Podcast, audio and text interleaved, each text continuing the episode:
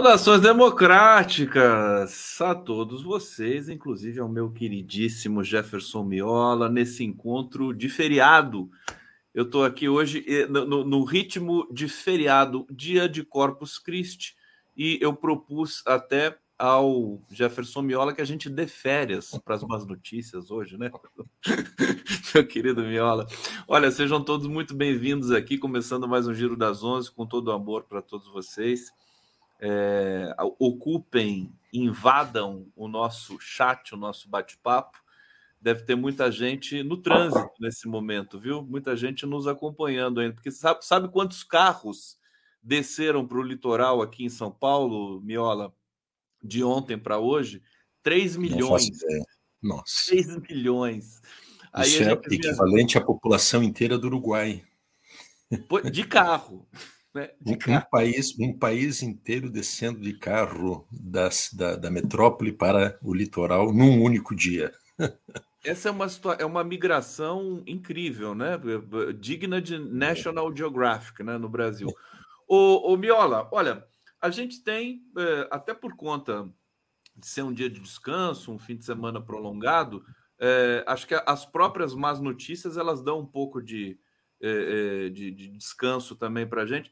Mas nós temos é, situações complicadas, nós temos o Sérgio Moro é, cada vez mais encurralado, e quando essas figuras perigosas ficam encurraladas, é, a gente também fica com outras preocupações de fuga né, e de vingança. Você está acompanhando? Vamos começar a falar do Sérgio Moro. Daqui a pouco a gente vai para as notícias boas do governo, enfim, que ele está, as ações que o governo tem implementado, que são interessantes. É, mas vamos começar falando do Moro. Você tem acompanhado uh, uh, essa toda essa discussão, o depoimento do Tony Garcia, é, somado à, tentativa de golpe em cima do Eduardo Apio. Queria te ouvir um pouquinho sobre isso. Jefferson Miola, diretamente das terras sulinas de Porto Alegre.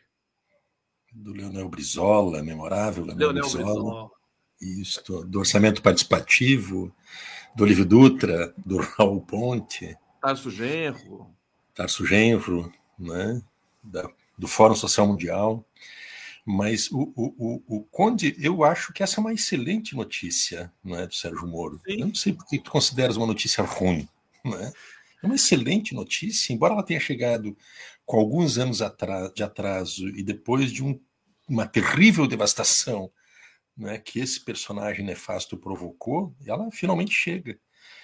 Eu acho que é muito legal, eu acho que é super oportuno e é revelador né, daquilo que eh, eh, nós já sabíamos desde o início. Aqueles que, eh, ainda que com as paixões partidárias, ideológicas né, e políticas, né, pudessem estar denunciando ardorosamente aquilo que vinha acontecendo, nem por isso deixávamos de ter razão nas denúncias que fazíamos a respeito de o que, que era a Lava Jato.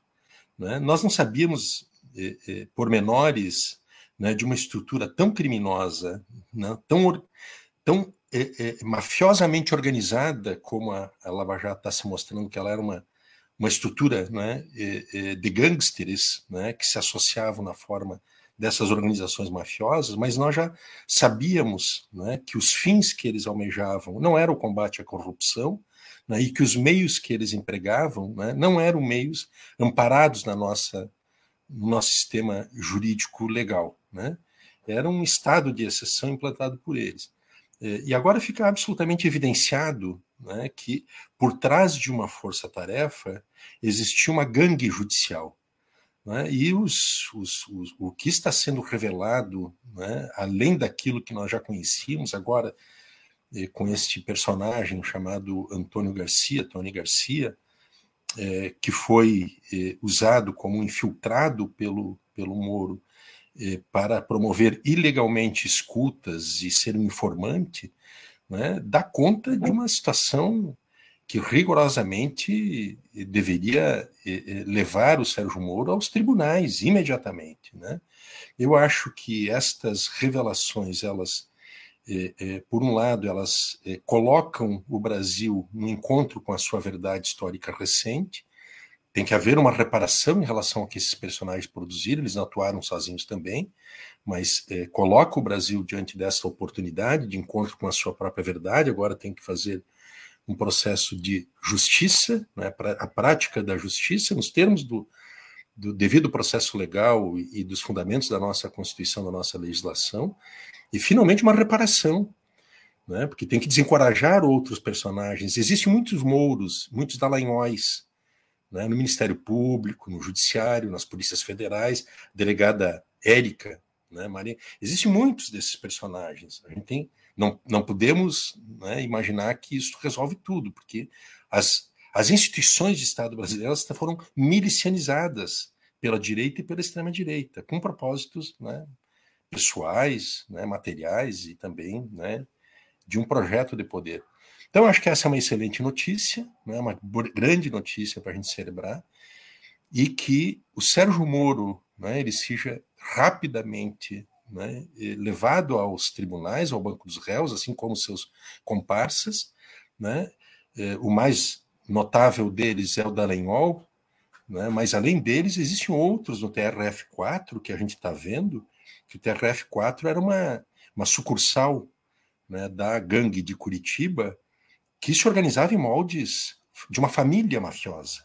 Porque veja que o, o desembargador Malucelli era consogro do, do Sérgio Moro e se permitia né, conceder ao Sérgio Moro né, recursos judiciais, burlava os processos, como ele fez agora, em relação ao, ao, ao, ao, ao denunciante Rodrigo Tacla Duran, né, que o sujeito se permitiu, mesmo com os vínculos pessoais íntimos e familiares com o Sérgio Moro, ele se permitiu atuar no processo para impedir, para proteger o Moro.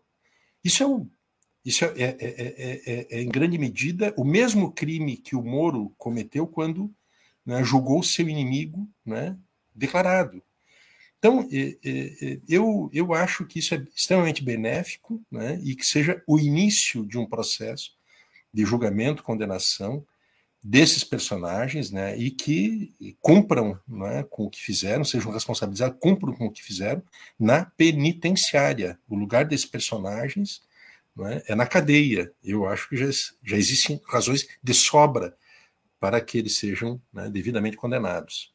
Eu acho até que cadeia é pouco, né? Para essas figuras, que eles destruíram o Brasil. Não estou é. sugerindo nada, enfim, mais radical, tipo Guantánamo, para eles, mas acho que é pouco. Eles tinham que pagar isso de uma maneira mais. Agora, eu quero mostrar dois, rapida, rapidamente aqui, dois vídeos. Um é, é o escracho que o Sérgio Moro tomou num aeroporto, é, que foi registrado aqui, que a gente vê como é que está o clima do país também, né? Quer dizer, a coisa virou e o Moro agora também não pode mais sair assim, sem nenhuma preocupação publicamente. Vamos ver aqui é, o vídeo é muito curtinho. Vamos ver junto.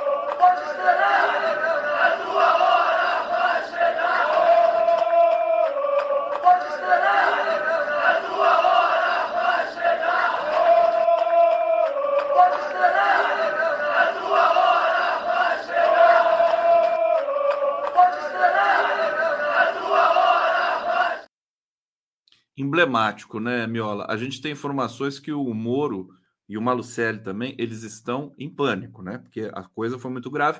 E eu quero mostrar um trechinho também do depoimento do Tony Garcia à é, juíza Gabriela Hart, que o Joaquim de Carvalho conseguiu aqui para o 247 de maneira exclusiva. Fantástico trabalho do Joaquim de Carvalho. Mostrar um trechinho aqui para ver o nível, a gravidade. Um depoimento que foi de 2021. Vamos ver juntos aqui rapidinho. Toda, é, é, em várias condenações do que o PT sofreu, de várias coisas que eu recebia e passava as informações para o doutor Januário, do doutor Carlos Fernando, principalmente, né, do que eu recebia de uma pessoa que era muito amiga minha e tinha um poder enorme, que era o, o seu Eduardo Cunha, o deputado Eduardo Cunha. Então, veja, eu estava. Eu não fiquei uma semana durante 10 anos sem estar com o Ministério Público. De lá. Eu tinha liberdade, eu tenho o telefone deles para ligar. Eu tinha Eles confiavam em mim entendeu? Eles confiavam em mim, eu levei tudo isso. Eu prestei um trabalho para o país é, que, que, vou falar, o meu acordo, eu falei, eu, eu não entrei com nada, benefício que eu tive, eu não tenho nem paz em 17 anos que eu tenho que ficar respondendo isso daqui. de uma coisa que não tem. Quando eu recebi isso, doutora, doutora Gabriela, quando eu recebi é, é, é, essa manifestação do Ministério Público de, quebra, de, pedido de quebra, eu fui ao Ministério Público no encontro do doutor Januário e do doutor Carlos Fernando, porque o doutor Vladimir Arras não estava mais aqui. São os pais do meu apoio. Eu fui pedir ajuda. Então, doutora Eliana, eu quero que a senhora ouça com muita atenção, porque é grave o que eu vou falar para a senhora e a senhora também, doutora. Eu quero que a senhora ouça com eles. A hora que eu mostrei para o Januário, ele pegou, a reação dele foi assim: quem foi a desinteligência que propõe uma coisa dessa, esse absurdo aqui dentro? Falei, bom, é o Ministério Público, eu quero que você me ajude. Doutor Carlos Fernando, doutora Helena, eu quero que a senhora ouça isso que ele falou para mim. Eu estou falando aqui, eu estou falando como colaborador, eu tenho a obrigação de falar a verdade. Eu estou sob juramento de falar a verdade. Eu entendo assim. Então, eu vou falar. Eu nunca menti lá e não menti aqui. O doutor Carlos Fernando falou para mim: é, não é possível que isso tenha sido feito de alguém aqui dentro que não conhece o teu processo. Não é possível. Para quem interessa uma coisa dessa, desqualificar, a única testemunha que nós temos de acusação em mais de oito, nove processos, da cúpula toda do Beto Richa, tudo isso só pode estar trabalhando para a defesa do Beto Richa. Isso é Tá aqui, esse trecho é, é estarrecedor, né? Quer dizer, as revelações do Tony Garcia, acho que precisam ser todas investigadas, evidentemente, mas é muito contundente, né? É muito terrível é. isso, Miola. É. Muito coerente, né? A denúncia que ele é. faz. Sim, há dois é anos. Isso, é 2021 a denúncia, mas ele, ele, ele, ele comenta que ele, durante 10 anos, ele não ficou uma semana sem contato com o Ministério Público.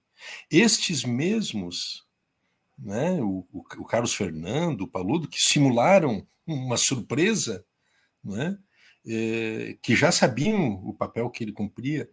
E a juíza, a Gabriela Hardt, que é uma uma peça fundamental dessa engrenagem, seu pai, inclusive, envolvido com escândalos na Petrobras, né, ela eh, agiu sempre para escamotear isto. É mais ou menos o seguinte, Gustavo: nós, nós, nós somos vítimas né, de, um, de um roubo, né, e nós vamos a uma autoridade policial né, registrar esse roubo, mas o problema é que a autoridade policial ela é chefe da quadrilha receptadora né, do bem que é roubado. é mais ou menos isto, né? que o Tony Garcia este fez, ou seja, ele vai à juíza, só que ele esqueceu de um detalhe. A juíza ela é implicada nessa engrenagem mafiosa da gangue de Curitiba. E, portanto, o que, que ela fez? Ela fez sempre como ela agiu em defesa dos interesses gerais né, da gangue de Curitiba e particulares do Sérgio Moro. Simplesmente prevaricou. Ela eh, tentou arquivar esse depoimento do personagem, que eh, só não foi eliminado, como eles eliminaram destruíram provas lá do sistema de armazenamento de informações da Odebrecht, porque o assunto foi encaminhado a tempo, né, no exercício breve do juiz Eduardo Apio, na, na, na, na, na terceira, 13 terceira vaga de Curitiba. Então, eu, eu acho assim que, de maneira muito serena, até porque o judiciário vai precisar de um tempo razoável para periciar as provas, para colher depoimentos, para é, é, obter o contraditório é, desses personagens mafiosos, né, da aristocracia do judiciário brasileiro, mas há um, um, conjunto de provas, uma coleção impressionante e diversa de, pro, diversa de provas que permitem né, rapidamente instaurar processos e, e, conduzir ao Moro. Eu, isso que eu insisto, eu acho que nós não podemos normalizar isso como parte de um, de um, de um folclore político né, e naturalizar isso como questões normais do ambiente da política. Isso não pertence à política, isso pertence à polícia e ao judiciário. Este é o lugar do Sérgio Moro, do Dallagnol, da Gabriela Hart, do Malucelli e outros tantos né, comparsas dessa, integrantes dessa, desta gangue né, judicial que devastou o nosso país. Né? E concordo contigo. Além da prisão, né, eles têm que ser obrigados a ressarcir com todo o, toda o capital pessoal acumulado, as rendas que eles acumularam na vida, eles têm que ressarcir né, ao poder público, às pessoas afetadas. O presidente Lula, né, o presidente Lula tem que ser reparado. Né, e quem repara isso vai ser a União, porque é, né, foi um poder de Estado que que cometeu né, um erro eh, em relação a ele, mas o, a União tem que buscar né, o ressarcimento deste tipo de despesa de prejuízo causado por esses personagens que usurparam da sua função pública para a prática criminosa né, nos padrões que eles desenvolveram. E até para que a gente possa coibir é, Sérgio Moros e Dallagnóis no futuro, né? Que a gente possa talvez uma lei, né? Lei Sérgio Moro, né? Para a gente impedir. O, o, o Jorge Folena, é, advogado e doutor em ciência política, que está aqui conosco sempre, é, ele defende a, uma CPI da Lava Jato. É, acho que essa hora vai ter que chegar em algum momento, né, Miola? Porque a Lava Jato, assim, são tantos tentáculos e tantas e tantos problemas, já não pode ser só, é, é, digamos, resolvido isso no âmbito do uhum. direito, né? Acho que precisa ser no âmbito político também. O que, que você acha disso? Eu, eu, eu acho, nós temos tantas urgências, né, tantas demandas, a CPI, né, em, em condições, digamos, ideais, ela seria um instrumento de investigação muito poderoso, muito potente. O problema é que isto vira instrumento da luta política, e num contexto de superpolarização, não é evidente que a extrema-direita é, e, e bolsonarista vai defender a extrema-direita lavajatista e vai fazer disso, ao invés de uma investigação séria, ela poderá né, levar para um terreno que não serve. Agora, o que eu acho é que deveria haver, né, dentro do, do Poder Judiciário brasileiro, algo equivalente a uma força-tarefa.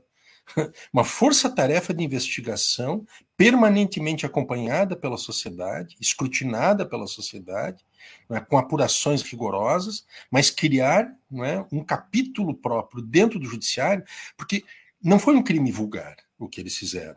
É, é, tanto é assim que a imprensa é, mundial, juristas do mundo inteiro, honestos, né, é, reconhecem este episódio da Lava Jato como sendo o maior escândalo de corrupção judicial da história. Tem uma equivalência histórica com isso que aconteceu com a Lava Jato, Gustavo, que é o famoso caso Dreyfus, né, que era um, um, um oficial judeu francês acusado né, de ser um colaborador com o exército prussiano. E ele foi vítima de, de, de, de ardis judiciais e de uma farsa jurídica nos mesmos moldes que o Sérgio Moro e a sua gangue promoveram em relação ao presidente do, eh, Lula. Né? E ali foi o primeiro um estudo, inclusive, que baseou né, um, um, um, episódio que baseou os estudos da Hannah Arendt sobre as origens do totalitarismo, porque é onde se origina, inclusive, a aplicação daquilo que é considerado né, o direito penal do inimigo. Né? Ao inimigo, né, a lei né, interpretada nos moldes né, que esses personagens que deturparam a lei usaram para atingir os seus propósitos políticos. Então, eu acho que nós estamos diante de um, de um episódio que interessa ao mundo, né, e o próprio mundo reconhece isso, não só pela grandeza que é a figura do presidente Lula, né, enquanto um vulto histórico contemporâneo, mas também né, pelo, eh, eh, pelo tipo de empreendimento criminoso né, do sistema judicial que foi realizado aqui. Então, acho que nós temos esse, essa obrigação né, de que tenha uma investigação extremamente rigorosa. Né. Eu seria partidário de uma CPI com outras condições, outros tempos, né, outros momentos. Mas eu acho que seria o caso né, de se exigir, talvez a partir do próprio Congresso brasileiro, né, que o judiciário ele possa se dedicar de uma outra maneira né, com esforço concentrado em relação a isto, né, que foi um brutal crime atentado contra o Estado de Direito né, e a nossa democracia perpetrado por esses personagens. E muitos deles estão ainda né, nos seus postos de trabalho, ganhando remunerações nababescas né, desfrutando de toda sorte de regalia, e inclusive, né, pode ser, não faço aqui uma, uma acusação, mas muitos deles devem estar providenciando né? a modificação das provas, alteração de provas, alterações processuais. Não se sabe o que esses personagens estão fazendo, uma vez que eles estão em ativa. Então, eu acho que seria um caso né, é, é, de haver uma, uma, uma, intervenção junto com essa correção do CNJ no TRF4, fazer uma intervenção, fecha as portas do TRF4, faça uma intervenção real, tira, porque ali não é só o Malucelli, ali tem o trio famoso né, que redigiu aquela é, é, é, condenação farsesca ao presidente Lula para que ele fosse preso em regime fechado.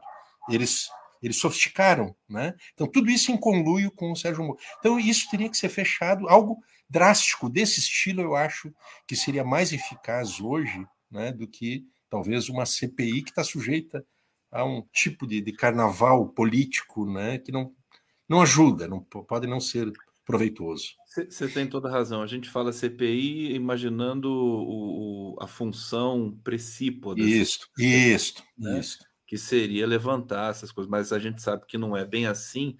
É, é incrível. Gente, a imundice é de um nível que a, a gente já tinha visto na, na Vaza Jato, e o, e o Luiz Nassif, ele é, também levantou é, trechos da, da, daquela operação spoofing que foi levada até o Glenn Greenwald e tudo mais, é, inéditos, né, que não tinham sido divulgados ainda. Ele divulgou, o 247 divulgou também aqui, mencionando o Nassif, o trabalho do Nassif, que são, é, a gente percebe a, a, armação, né, como o Lula disse, a armação do juiz, é, do, do desembargador, do, do, do, Ministério Público. Quer dizer, é, é uma vergonha, assim, realmente gigantesca. Deixa eu ir para o bate-papo aqui.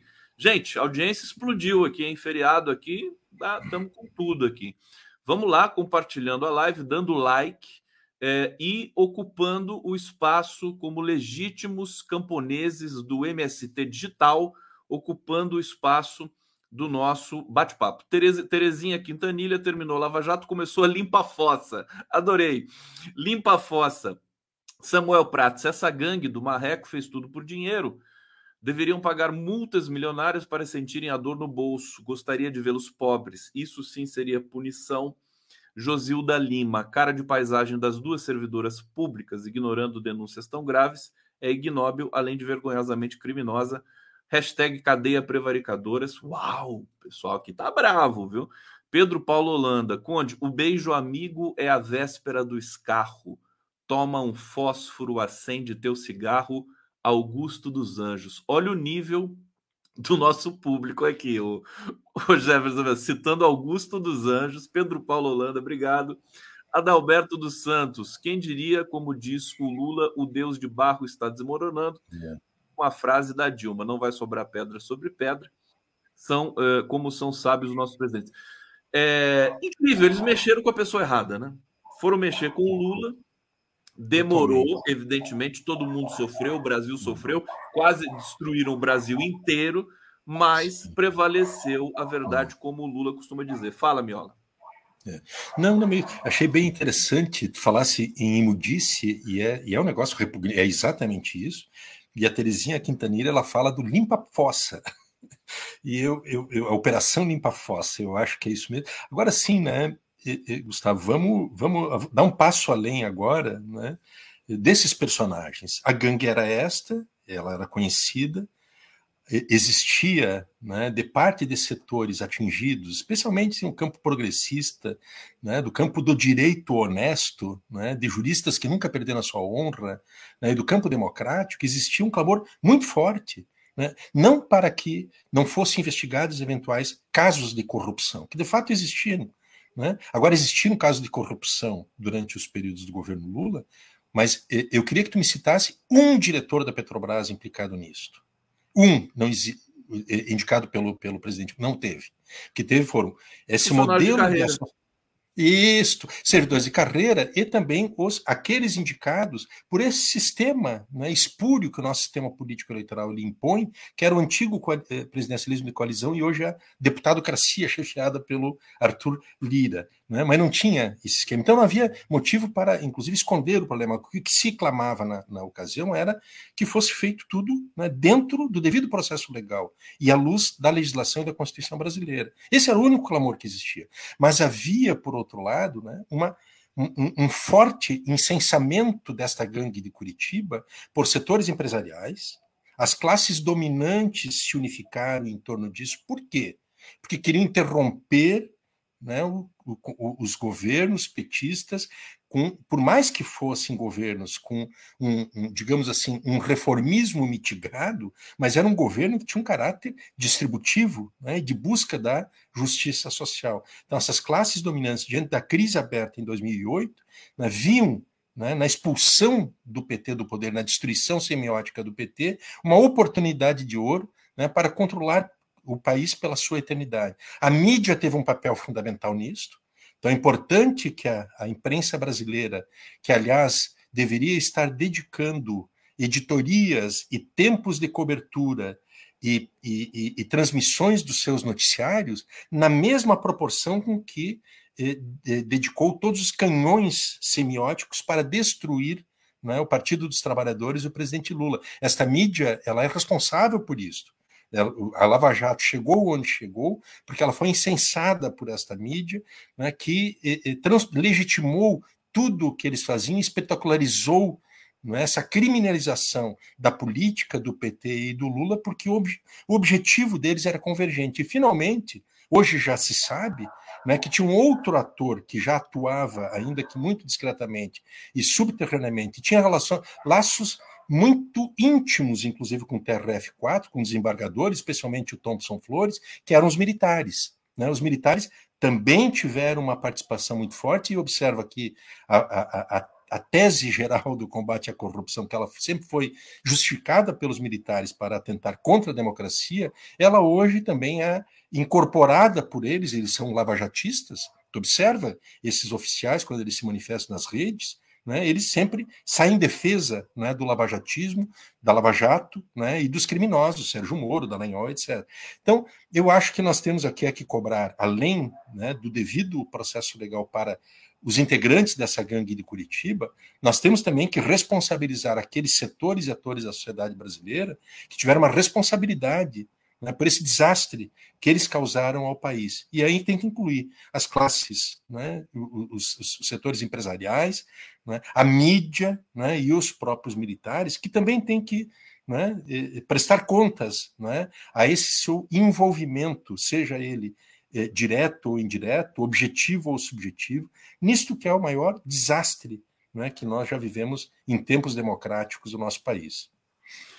Jefferson Miola, vocês estão assistindo aqui o Giro das 11 ao vivo para vocês, 11 horas 27 minutos. Thaís Neves está dizendo aqui: não creio nas instituições, não há como. Aquele negro amarrado e carregado como um animal por furtar duas caixas de bombons. Realmente, essas, essa imagem é, é, é, é chocante, né? Acho que todo mundo aqui viu, e elas vão, é, essas imagens é, devem pautar. Uh, por, por, pelo menos as próximas semanas aí, é, a nossa cobertura com relação ao racismo no Brasil. Uma cena chocante que remonta à, à escravidão, né? Nem, nem, na escravidão, quer dizer, uma... você viu, o, o Miola? Eu, eu, eu, acho que remonta, remonta ao país com as suas raízes, Gustavo. Esse é o país real. Nós temos Beto Freitas assassinado eh, dentro do supermercado Carrefour por ser negro, de maneira brutal, porque é uma desumanização do negro. Quando uma sociedade é racializada, e a sociedade brasileira ela é racializada entre brancos e a raça dos não brancos, né, nós temos um processo brutal de desumanização. E essa desumanização trata as pessoas não brancas, especialmente o povo negro, não é como um não humano. E um não humano é tratado dessa maneira. Então eu, eu, eu, eu, eu acho, tá, Gustavo, assim, que isso não é, não, não nos remete só ao passado, é ao presente, é uma barbárie.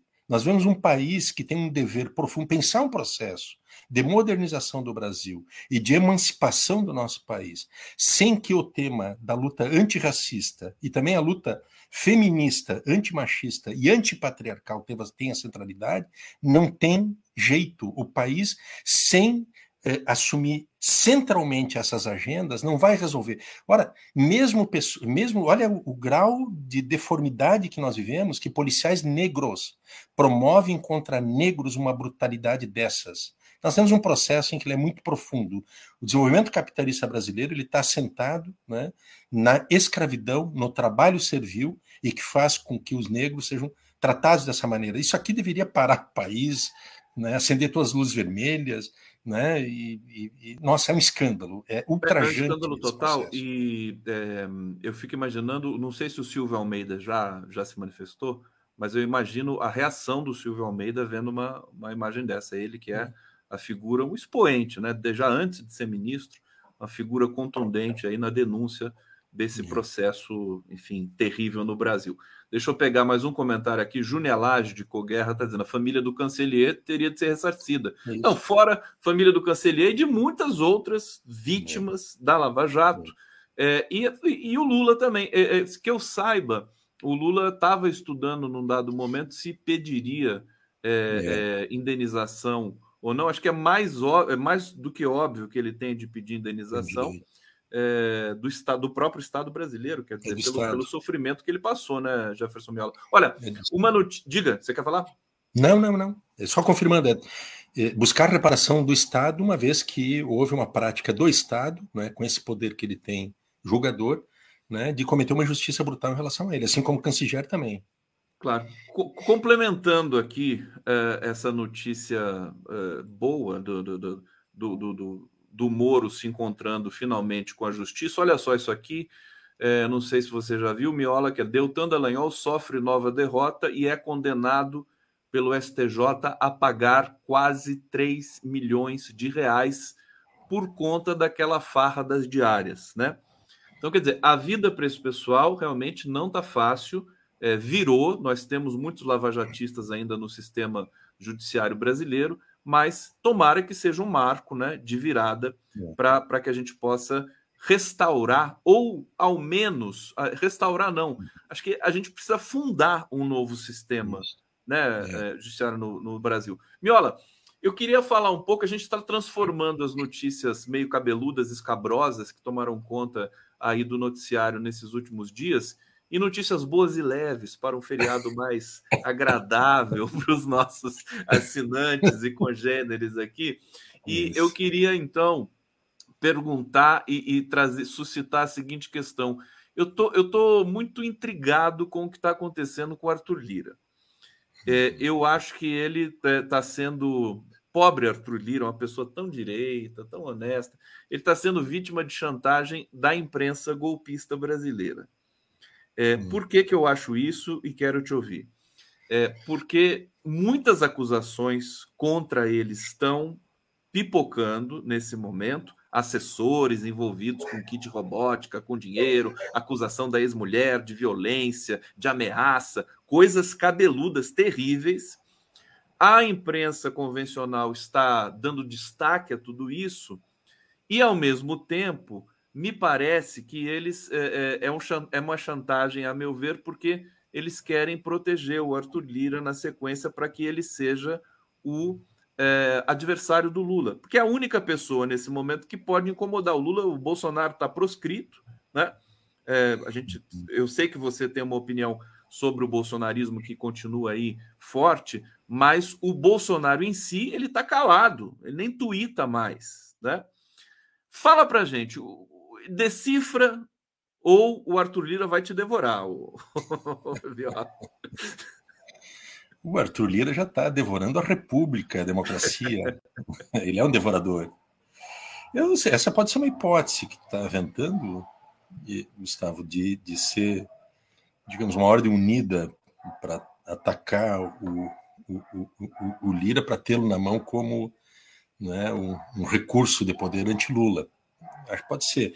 Agora, o, o, Arthur Lira ele está sendo alvo de, inclusive ele foi safado pelo STF recentemente. O STF refez uma a sua opinião a partir de uma mudança de, de, de orientação da PGR sobre a pertinência ou não de incluí-lo num processo de acusação de corrupção lá de trás, recebendo propina. A operação que foi desencadeada nesses dias, eu entendi que ela foi aberta ainda em 2021 concernente à malversação dos recursos do orçamento secreto. Aliás, e até uma redundância falar em malversação dos recursos do orçamento secreto, porque o, o orçamento secreto é uma malversação em si mesmo. Né? Ele já é algo, uma excrescência né, do ponto de vista orçamentário. É, mas eu acho que esse personagem ele é um pilar né, do sistema político brasileiro contemporâneo. Ele é um sujeito nefasto, a política brasileira. Ele eh, reuniu recursos de poder e força eh, para eh, coesionar uma base oposicionista ao governo, e ele exerce hoje uma, uma, um, um, papel que ele é definidor para o lado que a política e o Congresso poderá andar ou para em favor do governo ou contra o governo. Isso ficou muito evidenciado nas votações eh, que nós tivemos, aquelas votações, por exemplo, de interesse geral do establishment, né, o resultado foi ao redor né, de 370 votos a favor, sendo que desses 370 votos, 130 votos são da base né, genuína do governo, essa que se elegeu né, em 30 de outubro, em, em 13 de outubro, né, com a coalizão de 11 partidos, ao redor de 130, 135 parlamentares, né, e 240 votos, né, no caso aí da, do arcabouço fiscal, foram votos eh, direcionados pelo próprio Lira. Quando há uma votação contrária aos interesses do governo, vou dar dois exemplos, é o caso do marco temporal, né, esse absurdo que foi aprovado em relação às terras indígenas, ou então o marco de saneamento, nós tivemos votação equivalente, cerca de 370 votos, dos quais cerca de 130, 125 votos eram da extrema-direita, PL, mais né, o rebotalho dos outros partidos, União Brasil e, e PP, que fazem parte né, da extrema-direita, né, e 240 votos eram né, do bloco do Lira, vamos chamar assim. E o desempenho né, contra essas medidas eh, não passou 150 votos, que eram né, do, da base né, genuína do governo. Então, esse personagem, a gente tem que vê-lo com o poder que ele detém para eh, colocar em pé o que eu tenho chamado, que é um sistema deputadocrático. O sistema deputadocrático é um sistema pelo qual o orçamento, o, o, o, os, os, parlamentares eles exercem sobre o governo, o poder executivo, né, um enorme poder de chantagem, né, distorção e de achaque.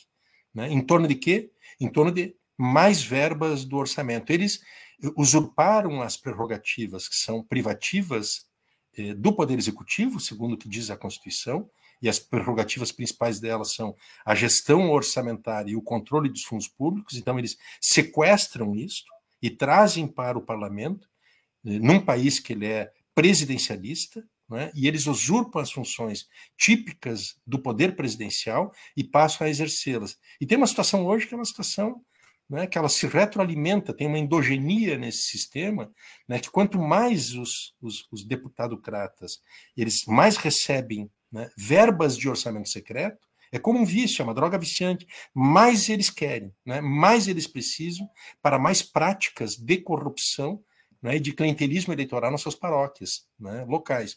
Então, é, é, eu entendo assim que a situação do, do, Lira ela é uma evidência, um retrato, uma, uma, fotografia maior. Não sei qual é o desdobramento que isso vai ter, porque é um personagem que tem um, um largo trânsito, é um, é, é, é, é, um personagem muito qualificado, muito profissional.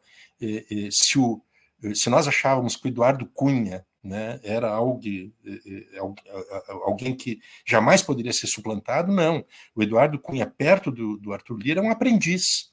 Né? O Lira é um, é um, profissional no ramo, digamos assim, mas esse personagem, o que nós estamos vendo do envolvimento de assessores deles e desvio de verbas e esse esquema de, de apuração dos desvios ocasionados com verbas públicas é a imagem eh, concreta do orçamento secreto, é corrupção na veia. É disso que se trata. Então, nós temos uma situação né, que esse sistema deputadocrático de poder ultra corrupto e baseado num sistema bilionário de financiamento com emendas, né, ele está na mão desse personagem que exerce a função permanente de achaque de pressão e distorção em relação ao governo.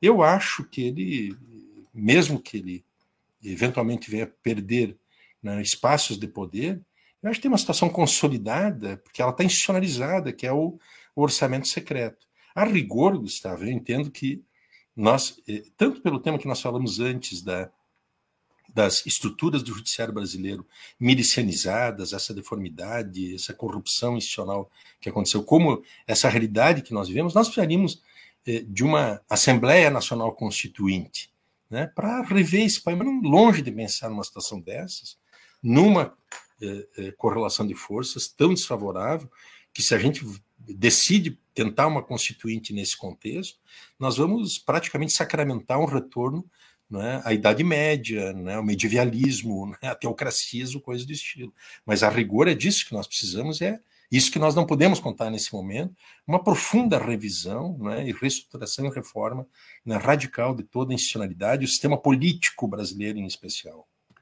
Fazer valer a Constituição de 88, né, Miola, que foi é, que nós até, muita gente diz, demos sorte, né? Porque por alguma razão ela foi magistralmente bem elaborada. Eu não sei se é isso que você está querendo dizer, mas chamar outra nesse momento seria realmente uma, uma, uma besteira. Jefferson Miola, agradecer demais a sua presença aqui no Giro. Olha, Miola, você sabe, né? O quanto eu gosto de você e o quanto o público aqui gosta de você. É. Eu acho que você devia ter o seu canal, né? Você tem o seu Twitter, né? Você tem o seu blog, você tem o seu, o seu site lá que é muito acessado, inclusive.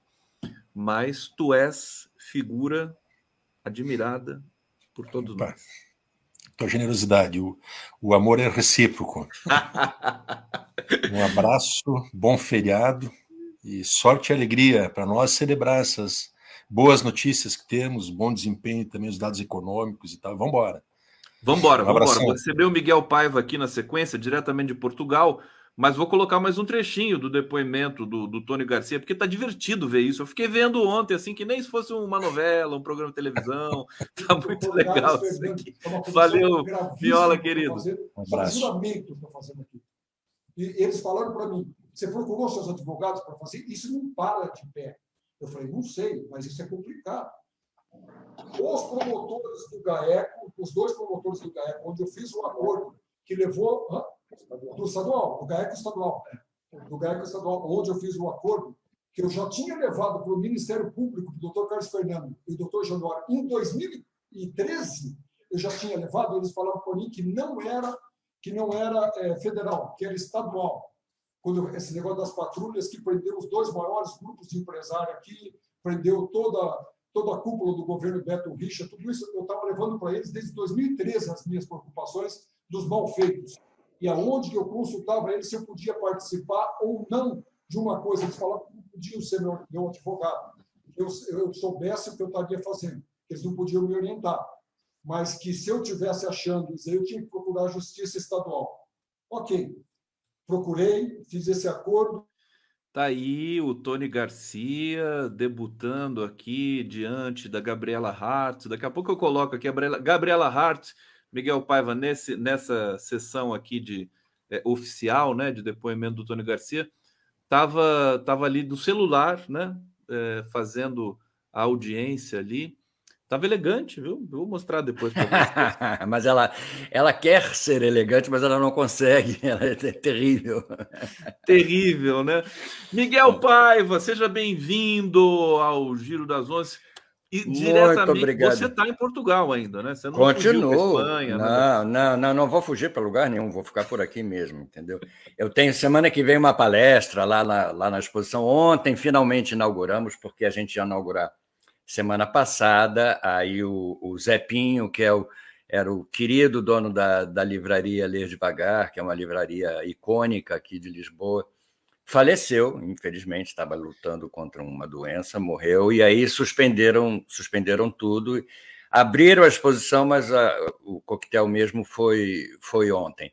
É, não, é, tem, tem um trechinho do Távola aí no começo, deixa rolar, porque é, daqui a pouco. Aí, aí veio, aí começa os desenhos da que estão algum parte deles, né, que está expo, exposto, desenhos que eu publiquei no 247. Depois tem uma parte de fotos é, que mostra um pouco o que foi o coquetel ontem e mostra a galeria e A inauguração mais. foi ontem, o Miguel. A inauguração oficial com vinhozinho, com tudo foi ontem, entendeu? Foi muito simpático e, e a gente a gente curtiu muito. E eu fiquei aliviado de finalmente inaugurar, porque a Olha gente que sempre... lindo isso. Peraí, deixa eu parar é. um pouquinho aqui. Essa aqui, 8 de março, foi, foi é. desse esse último? Foi, foi, exatamente. Eu fiz nesse último, exatamente. É o, o é Miguel, o, o Miguel é um, é um artista fantástico. Que coisa emocionante isso aqui. É. Deixa eu só explicar para o público é, que tem muita. Hoje a audiência está muito forte aqui, tem gente que não sabe né, do que, que a gente está falando. Miguel Paiva levou, uh, tem uma exposição em Portugal nesse momento, foi inaugurada ontem. É, deixa, eu, deixa eu trazer aqui, porque o nome da exposição está aqui, ó. É, é, é, Brasil Redesenhado. É. Brasil Redesenhado, que é essa imagem linda aqui é, desse indígena com celular na mão, né? É isso? Exatamente, era com o celular na mão. Coincidentemente, ontem foi o dia que este ignóbil juiz da, da Corte Suprema pediu vista. Eu, eu, precisa ter muita coragem, coragem no mau sentido, né? Precisa ter muita disfarçatez para você, diante de todo um país, de todo um mundo, suspender um processo, gente. Aonde que esse homem acha que vai parar? Aonde, qual vai ser o destino dele? Está querendo ganhar tempo, né? Pressão dos ruralistas, né?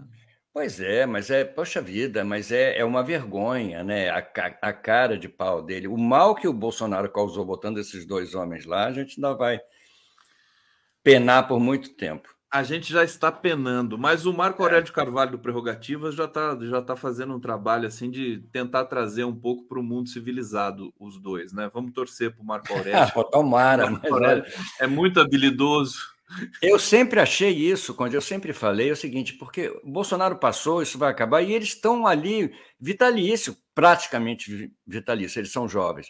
Eles têm que pensar no futuro deles, na carreira, na carreira, na história, entendeu? Como é que eles vão passar para a história é, como dois, dois, duas pessoas que você não. Dois párias, né? No STF. Dois párias, exatamente. Eu acho que eles têm que pensar nisso um pouco, mas enfim. E estão pensando, viu? A informação que chega. Tomara, tomara. Eles vão, o Bolsonaro já virou uma, um ser tóxico, tá lá largado, entendeu? Vamos falar disso hoje também. Agora, Miguel, é, hum. antes de falar da tua maravilhosa exposição aí em Portugal, é, você é muito o pessoal de Portugal acompanhou muito seu trabalho, né? Desde a Radical Chic, né? Você, é, inclusive, não, é. escreveu roteiros também para a TV portuguesa, não, não é isso? Não, não, isso não. Isso eu adoraria não. fazer. Não, agora estão surgindo, estão surgindo projetos. A exposição ontem foi ótima, porque apareceram dois. Vendi gravuras, vendi um, uh, originais que eu nem esperava vender. Os originais eu expus assim numa parede é, como, assim, aleatoriamente, como se fosse uma miscelânea, uma mesa de trabalho. Eu colei assim, os originais e as pessoas quiseram, e algumas compraram. Foi, foi, foi realmente muito, muito simpático. E as pessoas aqui em Portugal têm uma curiosidade muito grande e eles estão um pouco assustados com o avanço da, da direita, entendeu? A direita está crescendo aqui em Portugal também, ameaçando, gritando. Não é a mesma direita evidentemente é, é, é, bandida, criminosa, sanguinária como é a brasileira, mas é uma direita, extrema-direita.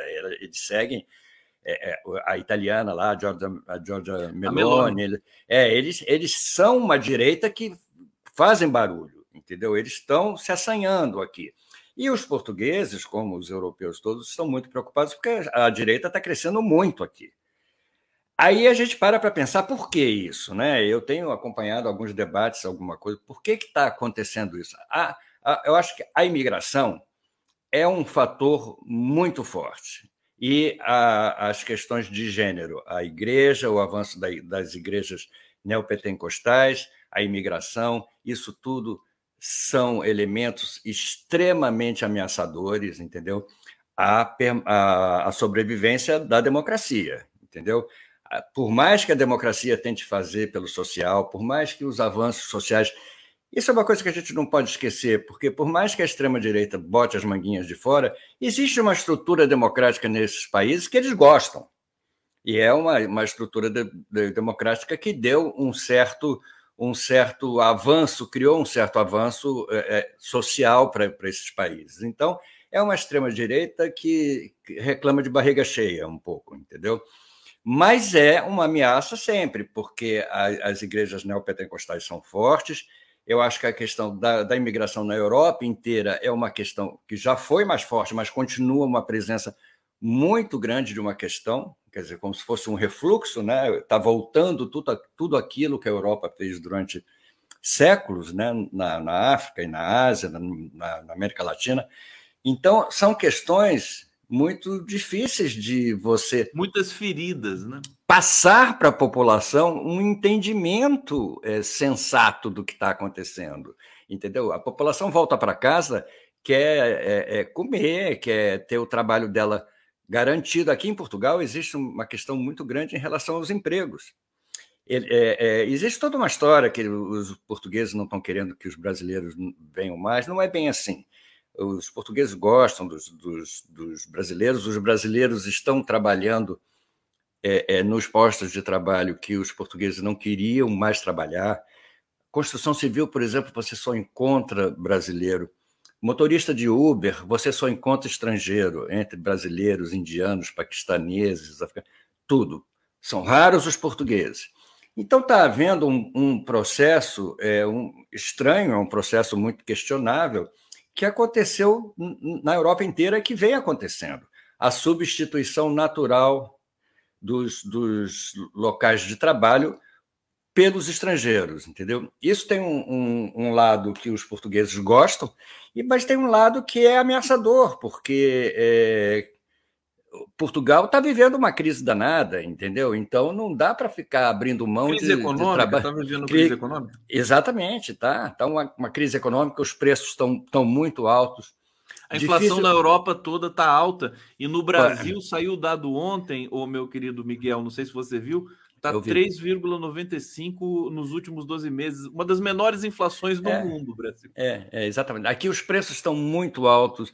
A, a, dificuldade de, de você alugar um apartamento ou mesmo de comprar um apartamento é muito grande, é uma crise imobiliária enorme, entendeu? Então, são situações que aumentam a ferida. Você fica Sim.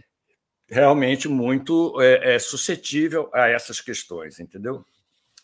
No mais a conversa, entendeu? Eu acho que é, vai se levando é a vida. Importantíssimo. O Miguel, o Miguel, com a sensibilidade dele, está em Portugal, está tá, tá observando tudo isso. A gente vai ter um, um, um termômetro importantíssimo para saber o que está rolando ali. Eu quero te perguntar daqui a pouco, não agora, mas sobre o, o como é que está o, o clima com relação a guerra na Ucrânia, porque também é um fator decisivo, inclusive para a ascensão da extrema-direita do nazismo. É. Né? Pela primeira vez, não sei se você viu, o, acho que o The New York Times publicou uma matéria é, reconhecendo pela primeira vez que é, apoiar o Zelensky é apoiar o nazismo na, na Europa, com todo com todas as restrições e respeito que a gente tem pela, pela questão do, da Ucrânia ter sido invadida pela Rússia e tudo mais, que o Lula não se cansa de falar, mas de fato tem ligações ali dentro da Ucrânia com o batalhão Azov, que é um batalhão nazista, explicitamente, deliberadamente, escandalosamente. Meu querido Miguel, você, você abaixou a cabeça aí para ficar vendo. Eu estou procurando uma coisa. essa não, hora... Vou te mandar. Não, vou te mandar uma foto que eu tirei na rua ontem, só para você publicar aí sobre esse assunto. Tá Acabei de te mandar. O que acontece? É não que eu lembrei, você falou e eu lembrei. Eu estava andando na rua ontem e fotografei um, um outdoor desse de esquina é, com, esse, com esse cartaz. Você já, já, já chegou aí? Vou, vou, vou, vou colocar na tá. tela aqui. Eu aqui as pessoas já estão discutindo com menos com menos furor uterino essa questão da, da guerra na Ucrânia. Discute, tanto é que se faz esse cartaz aí contra o Lula. É, é um, um, absurdo a, a, ligação, né? Ou você está com a Ucrânia ou está com o Lula da Silva. É, é, muito, é muito, é muito estranha essa, essa, essa ligação política, entendeu, da, da coisa. Mas aqui começou a se falar e ontem deu-se muito espaço para essa questão da, da Ucrânia é, estar é, é, enganando, de uma certa forma, o mundo, mas numa situação que é bastante complicada, porque do outro lado da, da guerra tem o Putin, que também não é flor que se cheire. Né? Então a gente fica muito dividido, mas é preciso que as coisas sejam esclarecidas, é preciso que as pessoas saibam de quem estão falando. Diga. Miguel, adorei a sua. Uh enfim, o seu timing de, de fotografar esse cartaz aqui, que é, enfim, chocante, né? Ou estamos Exatamente. com a Ucrânia ou com Lula da Silva. Vamos é. ver um pouquinho as suas é, imagens da exposição, é, uhum. passando aqui que você acabou de me mandar também. Essa é a tal, é a tal parede que eu colei aleatoriamente os desenhos, entendeu? Ah, tá. É, originais, são, são, né? são originais, exatamente. Esses são originais a maioria coloridos, porque eu, eu vario muito, né? Às vezes eu faço todo colorido, às vezes eu faço só preto e branco, termino no, no computador, depende da, da ocasião, entendeu?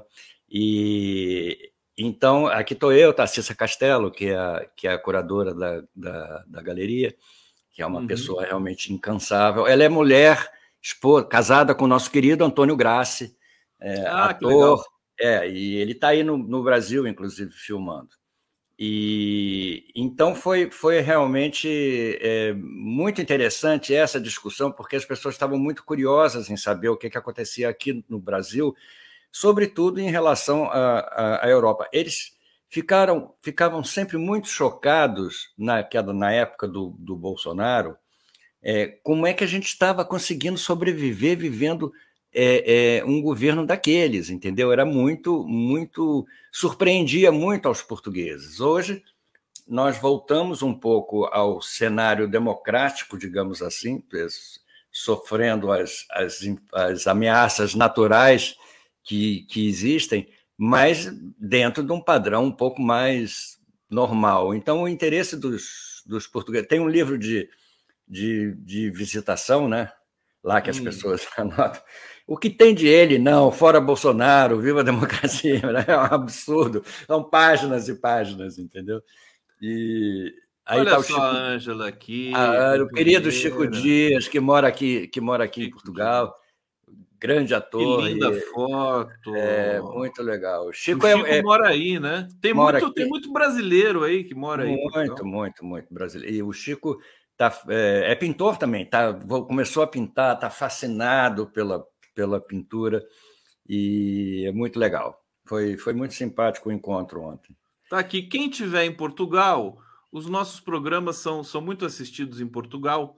É, então, quem tiver, perambulando por aí, passando umas férias e tudo mais, brasileiros ou não, visitar a galeria que expõe a obra do Miguel Paiva, esse grande cartunista, chargista, é. artista brasileiro. Diga lá, dá, dá todas as indicações. Vou aí, dar os, os, dados. É a Galeria Talante, dentro da livraria Ler Devagar, que é, um, é, uma galeria realmente muito conhecida aqui, é uma livraria muito conhecida aqui, aqui em Lisboa na LX Factory. A LX Factory é um, é um centro que foi é, é, restaurado de uma antiga fábrica e é um lugar muito interessante, uma circulação de gente, turismo realmente impressionante, entendeu? É um lugar muito legal. Chama LX. Miguel, olhando, olhando essa aqui da, da impressão digital, que é, que é ah, muito legal, é. né? eu, eu me lembro do. Estou me lembrando agora, vamos, vamos vir para a pauta, né? Para brasileira, depois a gente fecha mais uma vez aí chamando para a tua, tua exposição maravilhosa, que tem que vir para o Brasil, hein, o Miguel? Depois... Não, eu vou, tô, já tô. Fui convencido já. Foi convencido, né? Foi. foi. É, essa impressão digital aqui. É, é, o celular do Mauro Cid é qualquer coisa de escandaloso, né? Você, vai uhum. lá, você vai cavocando, você acha tudo, Agora, se, agora a Polícia Federal achou é, é, conversa sobre realmente produzir o golpe, né? Caso o Bolsonaro perdesse e tudo mais. A coisa tá, mas está crítica para esse povo todo, né? Mauro Cid já preso há um mês, quer dizer, se envolveu com a pior espécie de ser humano, que é o Bolsonaro. É, uhum. Não que ele não seja também. Não, se envolveu e gostou, né? E gostou, e gostou né? muito, né? É, e gostou é, muito. É. é, é, Bolsonaro, todo 11 entre 10 analistas dizem que o Bolsonaro vai ficar inelegível, né? O TSE já marcou a data do julgamento, que é dia 22, mesmo número do, do PL, é, e a gente sabe que o Alexandre de Moraes é marrento, né? Como é pirracento, né? A marcar é... para o dia 22, né? Só para. Ah, fez de propósito, claro, né? Agora, fala um pouco desse embrólio todo, porque eu quero chegar depois na Lava Jato com você, que é o tema que, que voltou a bombar no Brasil, porque a gente é. pensava que a Lava Jato tinha sido um desastre, mas ela foi uma imundície, foi muito pior isso. pior. Ela não só não lavou, como sujou, né? É, suja jato, entendeu? E ela é engraçado esse negócio do Mauro Cid, eu sempre fiquei muito intrigado, desde que eu era criança, com aquele negócio do, do monumento ao soldado desconhecido, né? Era sempre aquela coisa, soldado desconhecido. Eu acho que a gente devia fazer um monumento ao celular do Mauro Cid, entendeu? Porque o celular dele, que já, já tivemos várias ameaças de celular, já tivemos a, a ameaça do celular do, do Bebiano, que nunca apareceu. Tivemos o, o celular do, do ex-ministro da Justiça. O Anderson que, Torres. Que ele, que ele perdeu. Ele perdeu. Ele perdeu em Miami, estão procurando lá em Miami. Agora, achou-se finalmente o celular do Mauro Cid. Porque o Bolsonaro parece que o celular do Bolsonaro não tem nada, né? Dizem as más línguas, o celular, ele trocava de celular a cada três semanas, entendeu? Então, eu acredito que o celular dele não tenha nada. Mas o do Mauro Cid tem. Então, é fundamental que se, se escarafunche o celular dele, porque deve estar tudo ali. Um cara que acompanhava o celular, acompanhava o Bolsonaro com o celular na mão, filmando o Bolsonaro. A gente vê as fotos, vê. né, o tempo todo. Ele, é tudo, inacreditável. Tudo e ia, ia atrás, estava sempre ligando, estava sempre falando, buscava água, via por trás, cochichava no, no, no, no ouvido do, do Bolsonaro, mas sempre com o celular na mão. O celular dele deve ter uma nuvem de tempestade daquelas assim horrorosas, entendeu? Para cair sobre a, as cabeças é, pecaminosas dessa gente, entendeu? Então, um dia vai acontecer, um dia vai acontecer. E, e, nós estamos vivendo, já que o próximo nosso tema seria Lava Jato, nós estamos vivendo é, uma verdadeira Lava Jato, que seria realmente um processo de limpeza dessa sujeira toda que nós realmente vivemos agora, entendeu? Naquela época foi uma palavra, foi um termo é, é, extremamente daninho, entendeu? Que criou uma imagem perturbadora, que criou uma imagem que causou um prejuízo danado ao país e que vendia essa ideia da corrupção que é o único pecado que a direita não aceita, porque significa o que roubar a propriedade privada. Você vê porque é o bolso do outro, vai do bolso do outro até a, a fazenda, entendeu? Você vê o, o, a indignação que eles estão tendo em relação ao, ao, ao o, MST, a essa CPI do, do, do, do, MST, porque fere de uma maneira é, é, cristã e irrevogável o direito sagrado à propriedade que é o que eles mais prezam. O resto você pode roubar, você pode matar, você pode assassinar, você pode fazer tudo. Agora, é, violar a propriedade alheia não pode. E eles tentam passar essa ideia, inclusive para os pobres. Então, o pobre prefere é, é, é não, não se aliar ao vizinho é, do, do, que é, para conseguir alguma coisa, ele prefere sempre acusar o vizinho de alguma coisa ou, ou tentar é, prejudicar o vizinho. Essa questão da, da, da do, do, sagrado, do direito sagrado à propriedade, é muito grave. E isso gerou essa questão toda, porque eles acreditaram piamente em todas as histórias que a Lava Jato inventou sobre o Lula. Eu me lembro daquele interrogatório do Moro com o Lula. O Lula, ainda com toda a pressão que estava sentindo, com aquela tranquilidade dele respondendo desafiadoramente ao, ao Moro, o que está acontecendo comigo um dia vai acontecer com, com o senhor. Lembra disso? Impressionante, entendeu? Então, é um, é um processo é, de refluxo também aqui, entendeu? Nesse aspecto. A gente, Miguel, a, o Brasil está vivendo um processo assim é, de, de, de, uma ebulição. Quer dizer, no, no tempo histórico depois vai, vai focar nesse período e vai, vai parecer um período curto, é que a gente está dentro dele, parece é. uma coisa interminável, infinita, mas é até rápido, né? A reviravolta. Se você pensar, é, claro. E eu é. acho que o Brasil precisou passar por isso, porque mesmo quando a gente estava na, na, na no, no, nos primeiros governos Lula e no primeiro governo Dilma, que parecia que o Brasil era uma das maiores potências do mundo, parecia não, é. né? O Brasil é, né? É. E naquele momento ele estava é. é. aflorando isso, né? mas todas as nossas feridas, todas as nossas cicatrizes, máculas, né, estavam ali é, é, em estado de, como é que se diz? É, latentes, né? Estavam latentes. latentes exatamente. E acho que para a gente exorcizar isso, precisou passar por esse trauma todo.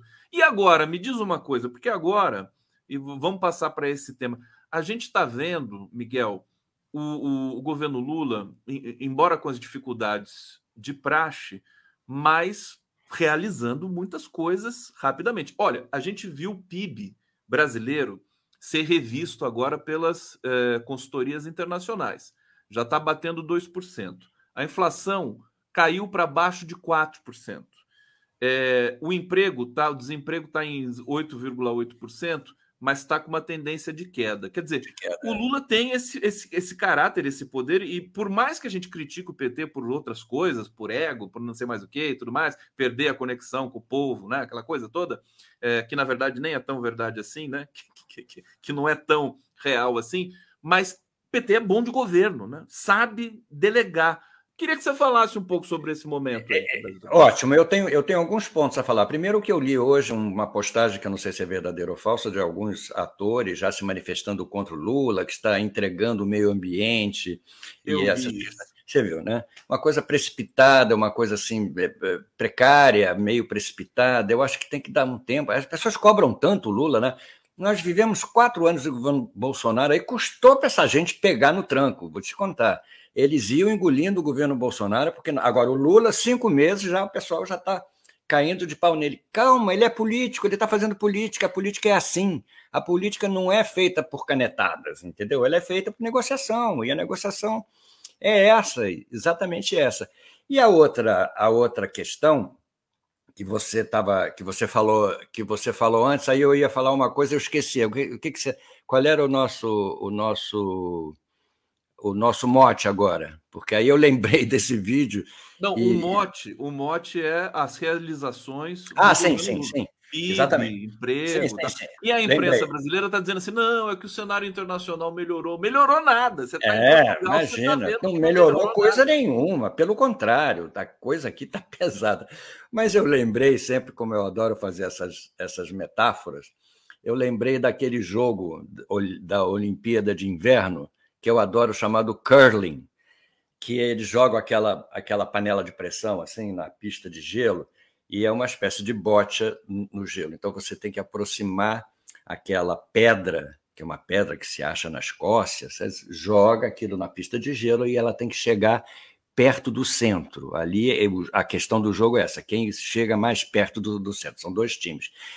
Ah, o governo Lula me passa um pouco essa. Ah, não, e vai na frente sempre quando um joga, vão dois outros escovando o gelo. Vão escovando, escovando, escovando para a pedra andar melhor, andar esse mais. jogo uma coisa assim me incomoda muito. É inacreditável. É inac... E vão aqueles dois caras ou mulheres varrendo ali, esfregando para a pedra andar. E a metáfora, a analogia que eu faço ao governo Lula é essa: tem um governo de fato, que é o Lula, que jogou a pedra, que está realizando coisas, e tem uma turma tentando fazer com que a pedra ande, limpando o caminho, e é, e, que é o, o, Flávio Dino, que, são os, que é o, o Xandão, que é o STF, é, limpando o caminho para que ele consiga chegar e realizar. São dois Brasis, são dois governos, um governo que realiza e um governo que limpa o caminho, entendeu? Porque é muito difícil você realizar alguma coisa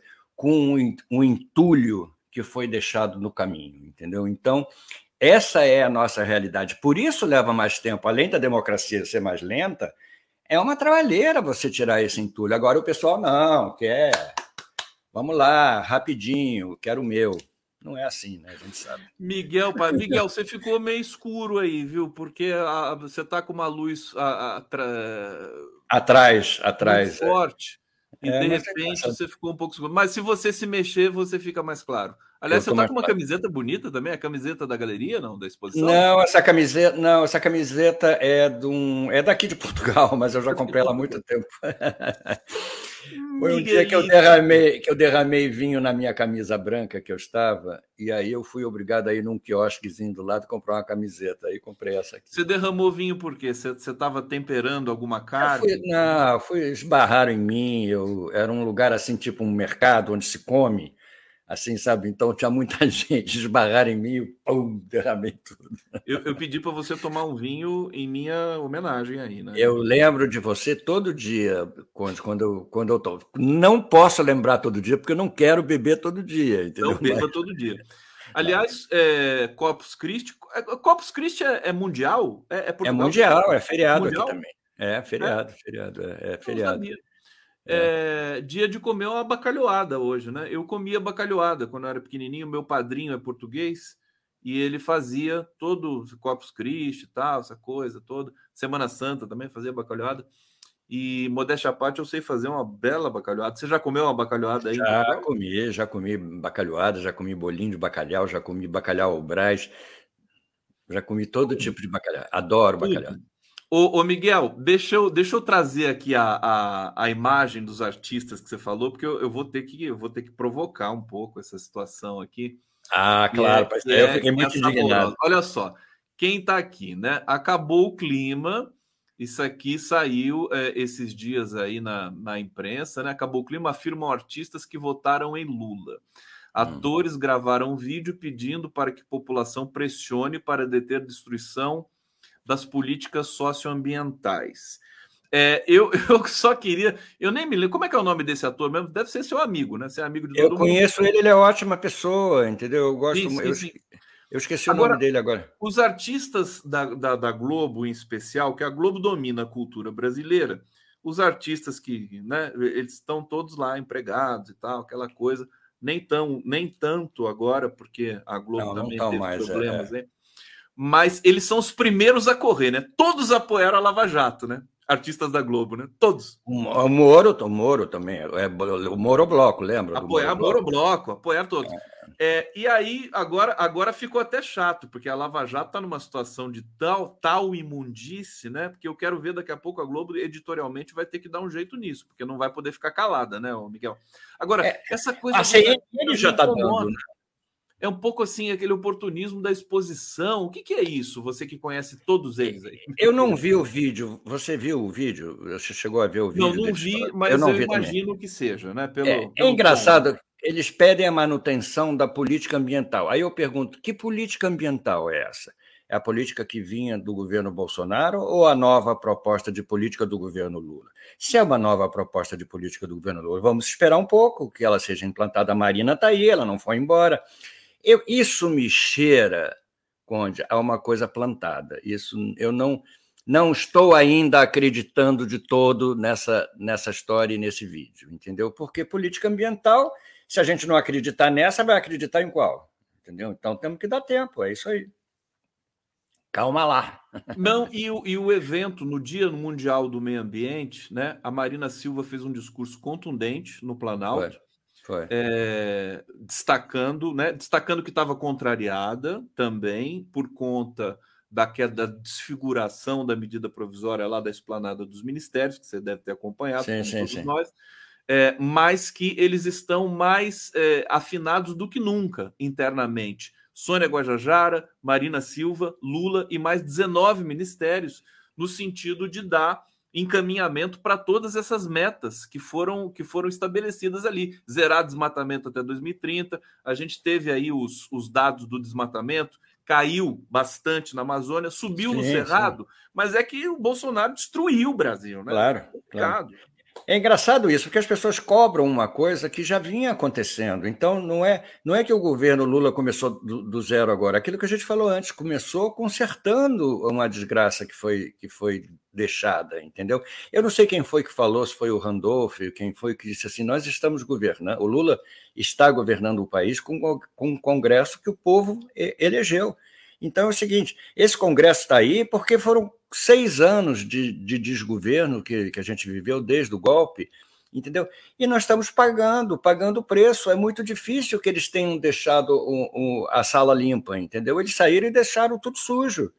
A limpeza agora demora mais e a política democrática é mais lenta, demora, é dá mais trabalho, entendeu? Então, calma lá, gente. Por isso que esse esse esse vídeo aí tá me cheirando a uma coisa um Você pouco. Você tá achando armada. que é fake news? Não, não é, não, viu? É, não, não, não tô achando. É, não sei, eu queria ver, eu não vi, vou ver se eu acho. Eu, eu eu, enquanto na próxima inserção sua, eu vou buscar e, se puder, passar aqui para todos nós. Bom, tá vou para o bate-papo, Miguel. É, hum. Antônio Vasques está dizendo aqui: Conde, condenar o Marreco à prisão perpétua. Ele roubou 1,4 trilhões do PIB brasileiro. Isso é verdade, viu? É. é, é claro que, enfim, roubou, né? É, não diretamente, mas indiretamente, realmente o PIB brasileiro despencou com a ação da Lava Jato. Exatamente. Roberta Graff, Jefferson, parabéns e gratidão pelo seu grande trabalho, abração. Então, Jefferson, parabéns, viu, pelo seu grande trabalho aí, gratidão a todos nós. Estou falando para o Miguel que o Jefferson Miola não está mais aqui.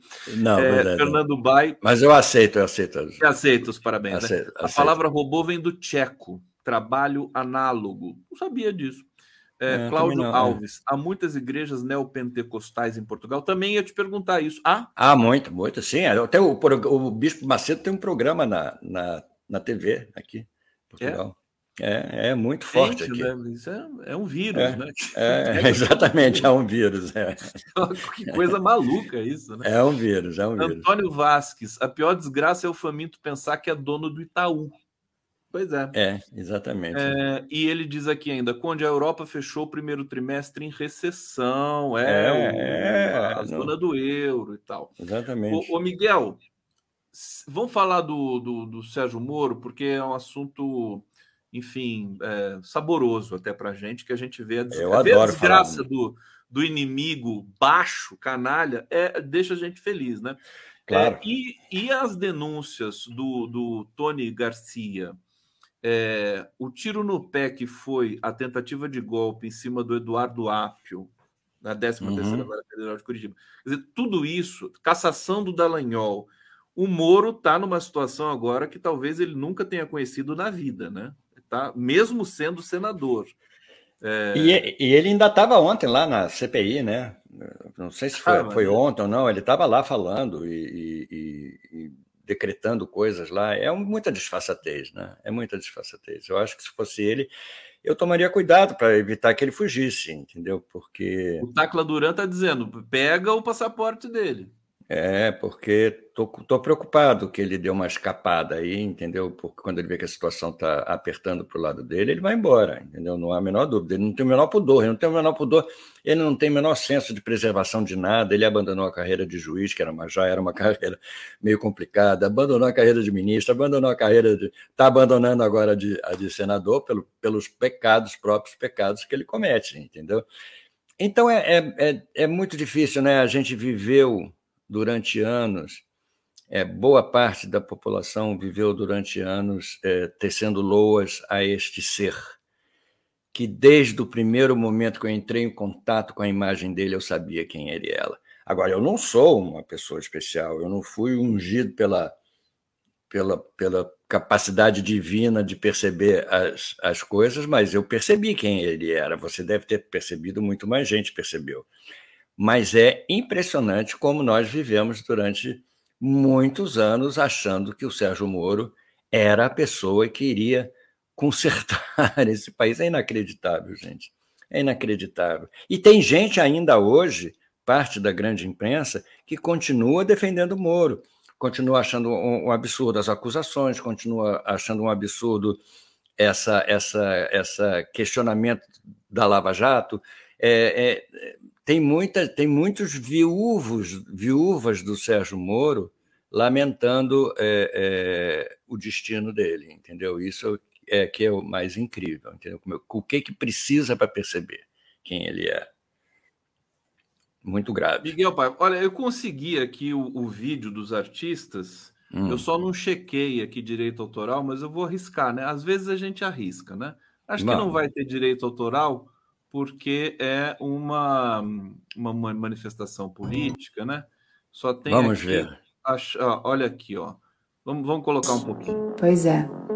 Só que aí, de repente, o tempo vira. A gente elegeu esse governo porque foram quatro anos dando ré na história. Usaram a política para deixar a boiada passar. Enquanto as queimadas, o desmatamento, a destruição da flora e da fauna e o massacre dos povos indígenas tomaram conta das nossas florestas. A gente elegeu esse governo porque ele se pintou de verde. Dizendo para o Brasil e para o mundo que a natureza é nosso maior patrimônio. E que a floresta em pé tiraria de vez o nosso país do mapa da fome. Mas depois de 100 dias de governo, acabou o clima. Congresso Nacional quer destruir as políticas socioambientais no Brasil. Marco temporal aprovado na Câmara, desmonte da lei da Mata Atlântica, além do enfraquecimento dos ministérios do Meio Ambiente e dos povos indígenas. Um verdadeiro pacote da destruição. São medidas que afetam todos nós e principalmente revogam demarcações dos povos indígenas, sacrificando a vida os verdadeiros guardiões da floresta. Uma mudança que vai devastar de vez nossos ecossistemas, alterando radicalmente o regime das chuvas, colocando em risco tanto o agronegócio quanto a produção de alimentos do pequeno agricultor. E aí eu te pergunto, como é que a gente vai acabar com a fome se a gente não tem nem clima para botar comida no prato? Ainda dá tempo. O presidente da República pode impedir esse desastre. Por isso, vamos pressionar o Lula para que ele faça a coisa certa e honre o nosso voto. Assine agora a petição que será entregue diretamente ao presidente durante esse mês que celebramos o meio ambiente. Porque só assim a gente realmente vai ter clima para poder comemorar. Vamos juntos? É, é na realidade estão criticando. É, não, deixa eu só tirar aqui, peraí. Não, que é o seguinte. Estão criticando o Congresso, né? É o Congresso. Aí, claro. de repente, aparece um lá e diz assim: não, nós vamos entregar o Lula, vamos pedir ao Lula. Quer dizer, na verdade, o Lula é um aliado. É, claro, eu estava achando estranho. Agora que eu vi, eu entendi como essa coisa está sendo manipulada, entendeu? É. Acabou sim, o clima. Está certo. Não é isso, entendeu? Então é o seguinte: é, é, é, retiro tudo que eu disse de ofensivo que eu possa ter dito aos artistas, mas é uma crítica à imprensa que está divulgando não isso. Nada de ofensivo. Quem não, está divulgando isso, está divulgando isso como se fosse uma crítica ao governo. O governo não tem, não pode fazer nada se o Congresso não, não permite, não facilita, entendeu? Então é isso. Esclarecido o assunto. O meu querido próximo convidado está, já está aqui no bastidor, todo feliz, doido para entrar aqui ao vivo com a gente. Mas eu, ele vai entrar depois que eu me despedir de você. Vou liberar você, Maravilha. porque eu sei que você tem que comer uma bacalhoada ainda hoje. Não, já, já almocei, já almocei. É, já almoçando, né? Ah, já tá. Aí já são, né? Tantas 4 e 20, 4 e 20 da tarde. Meu querido Miguel, parabéns. Até quando vai a exposição? Até dia 5 de agosto, vai demorar a beça. Entendeu? Eu não, eu volto, eu volto antes, mas a exposição. Você volta antes. É. Eu vou deixar aqui para receber o Leonardo Atush.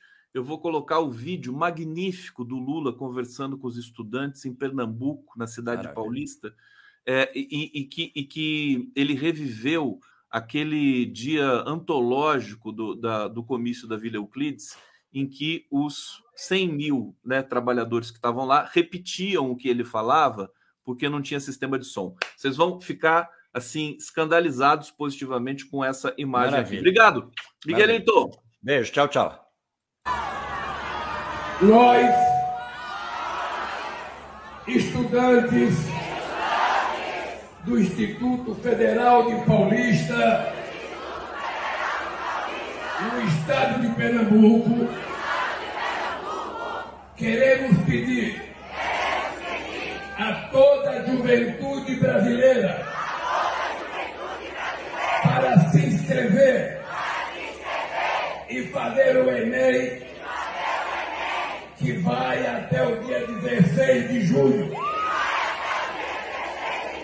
Vamos fazer a maior inscrição que o Enem já teve. Porque nós queremos provar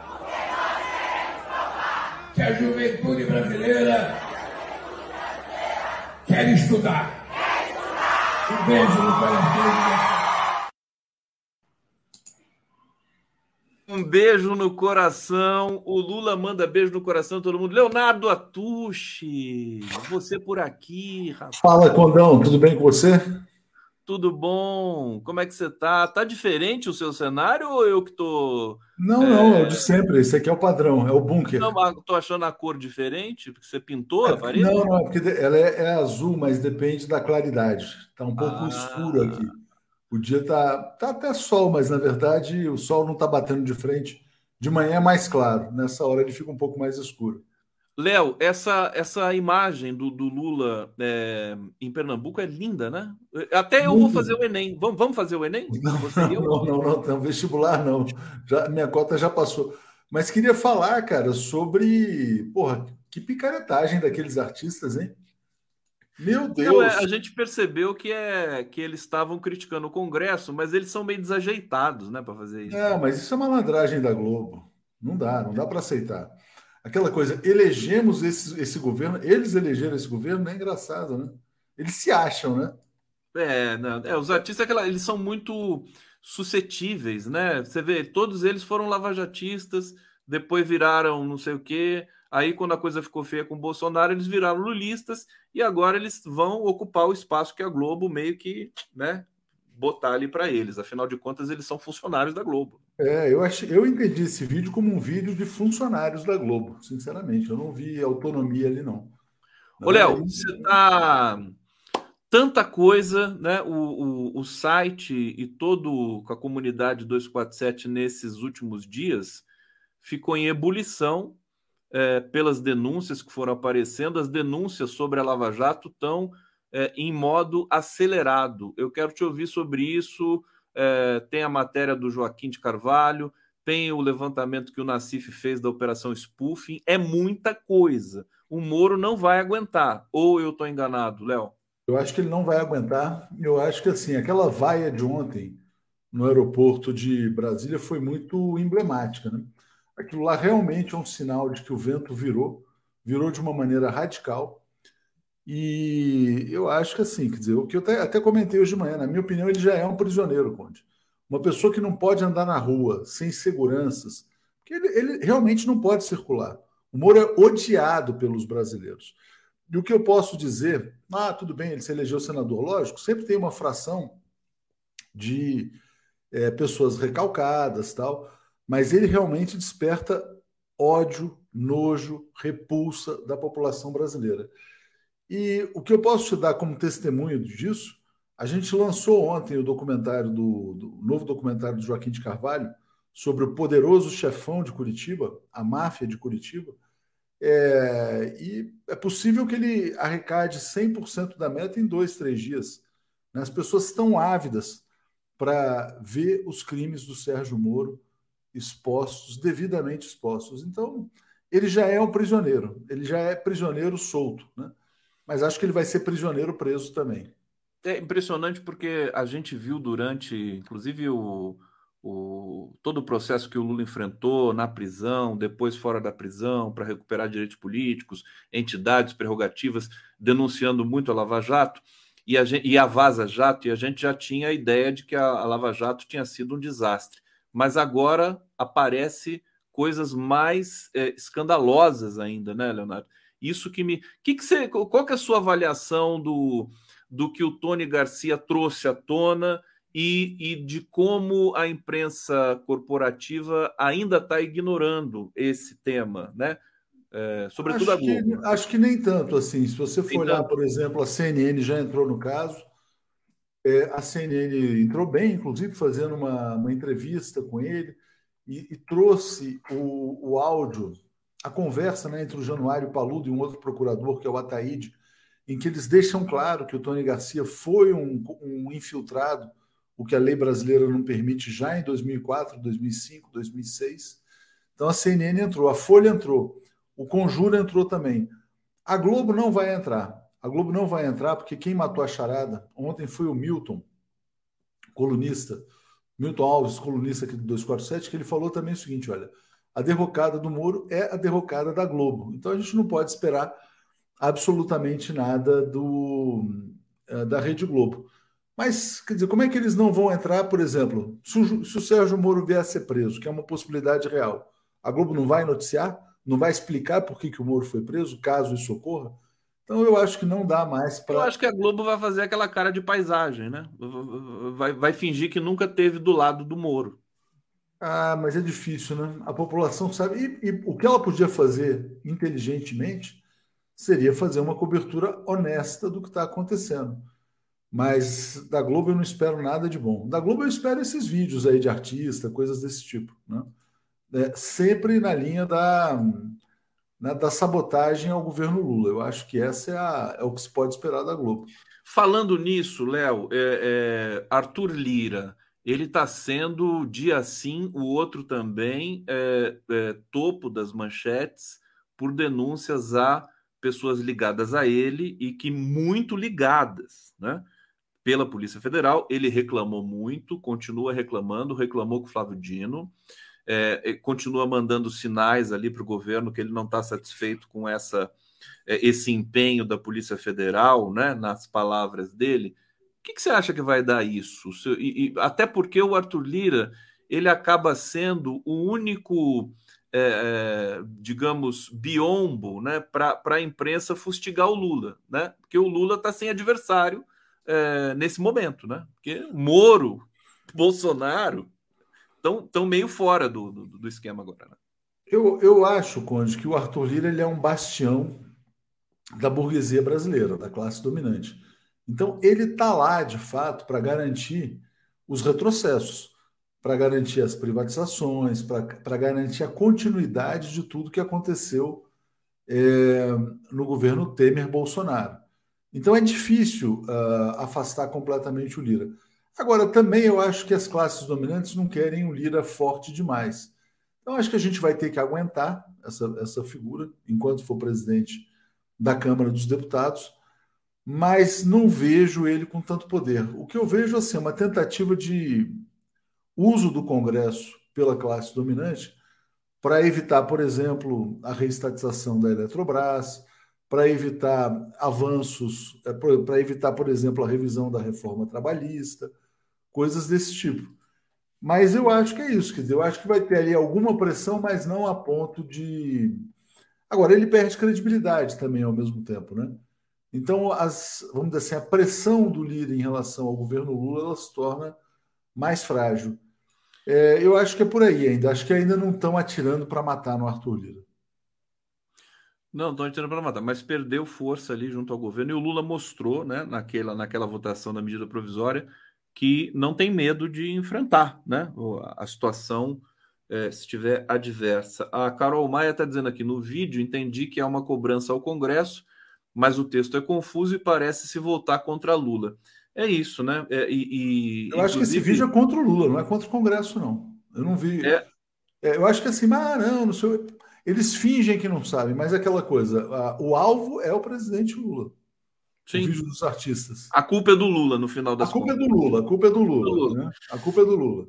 Para simplificar, Pedro Antônio Sim. Cândido, parabéns pelo furo, Léo e toda a equipe Brasil 247.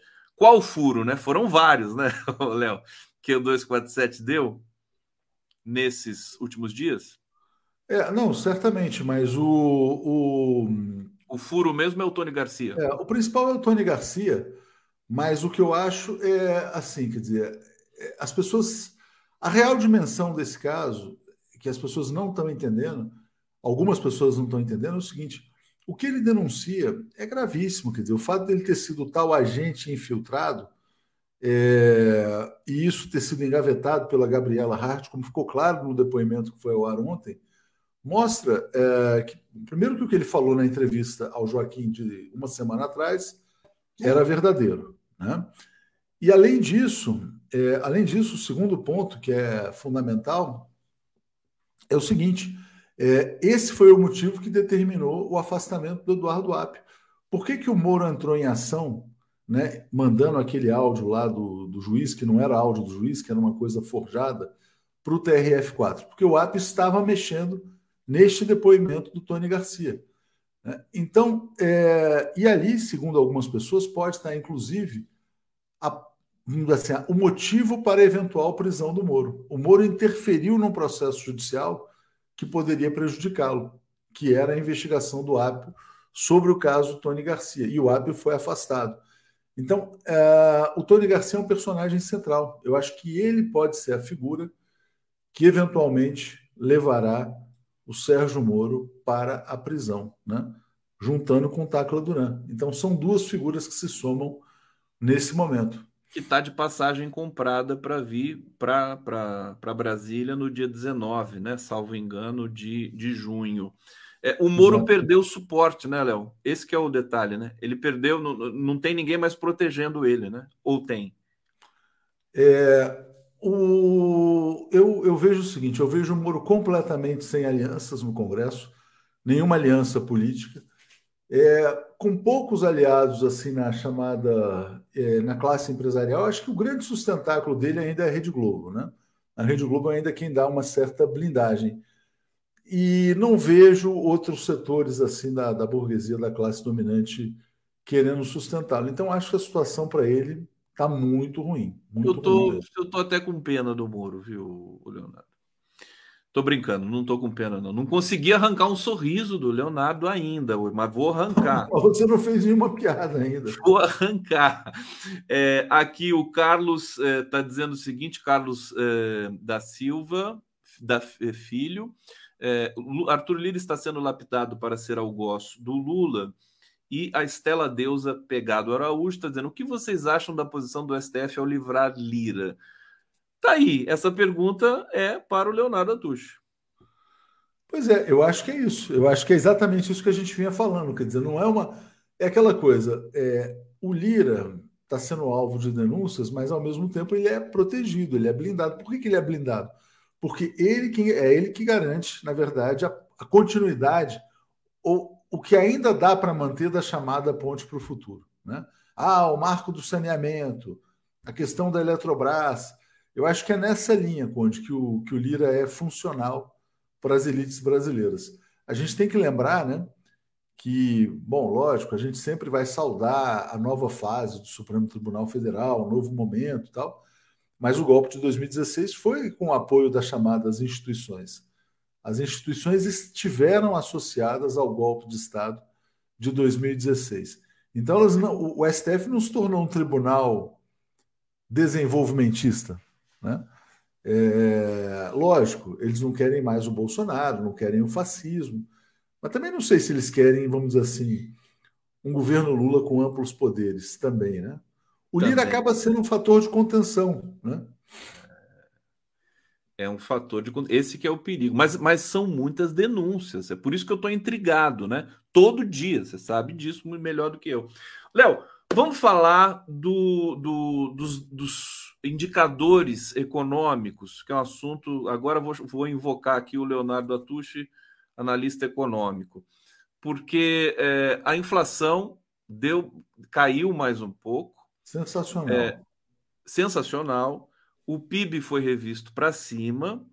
É, o desemprego está caindo, né? O emprego está aumentando. O Lula reajustou salário mínimo e tudo mais. E aí, diante de todos esses dados, os veículos, né, tradicionais de comunicação eles estão dizendo o seguinte: não, é porque o cenário internacional melhorou e tal, por isso que o Brasil está melhorando também. Quer dizer, o Lula faz um esforço danado, né? Com tanto para dar uma estabilidade econômica, preço de combustíveis caiu tudo mais. Queria uma análise tua sobre esses indicadores e sobre como isso pode determinar os próximos lances né, no Congresso, na relação Congresso-governo. O principal responsável pela queda da inflação, Conde, se chama Luiz Inácio Lula da Silva. A principal medida para a redução da inflação no Brasil foi a mudança na política de preços da Petrobras, que foi uma promessa do Lula. Né? O que eu fiquei assim espantado de ver foi uma análise da CNN, da apresentadora, acho que era Raquel Landim, dizendo: não, veja bem, olha, a queda da inflação mostra que, a, que os juros, que a política do Banco Central funciona. Mentira, a inflação brasileira não é uma inflação de demanda, não é de uma economia superaquecida que está gerando inflação. A inflação brasileira era causada pela distorção dos preços administrados.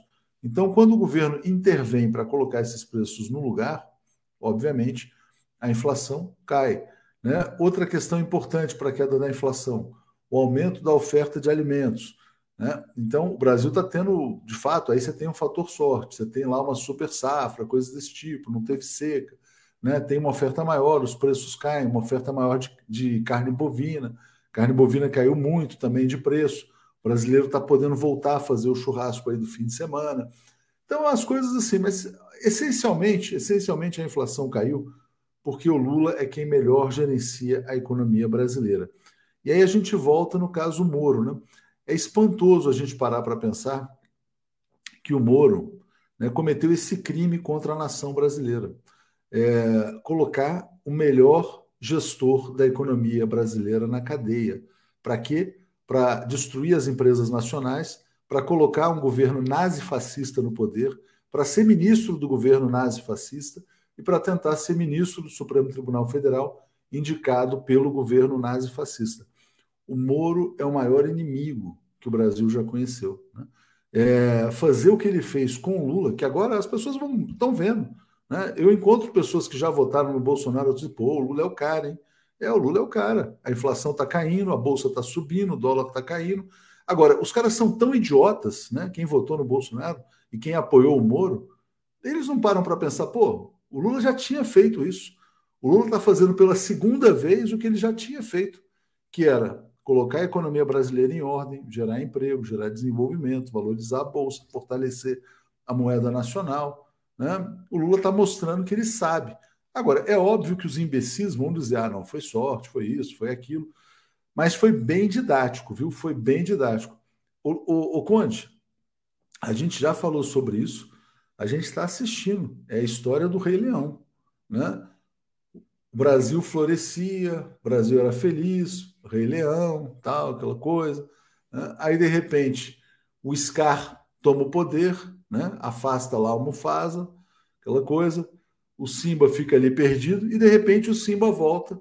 Ele percebe que ele é o Rei Leão e o reino volta a florescer. O Brasil enriqueceu com Lula.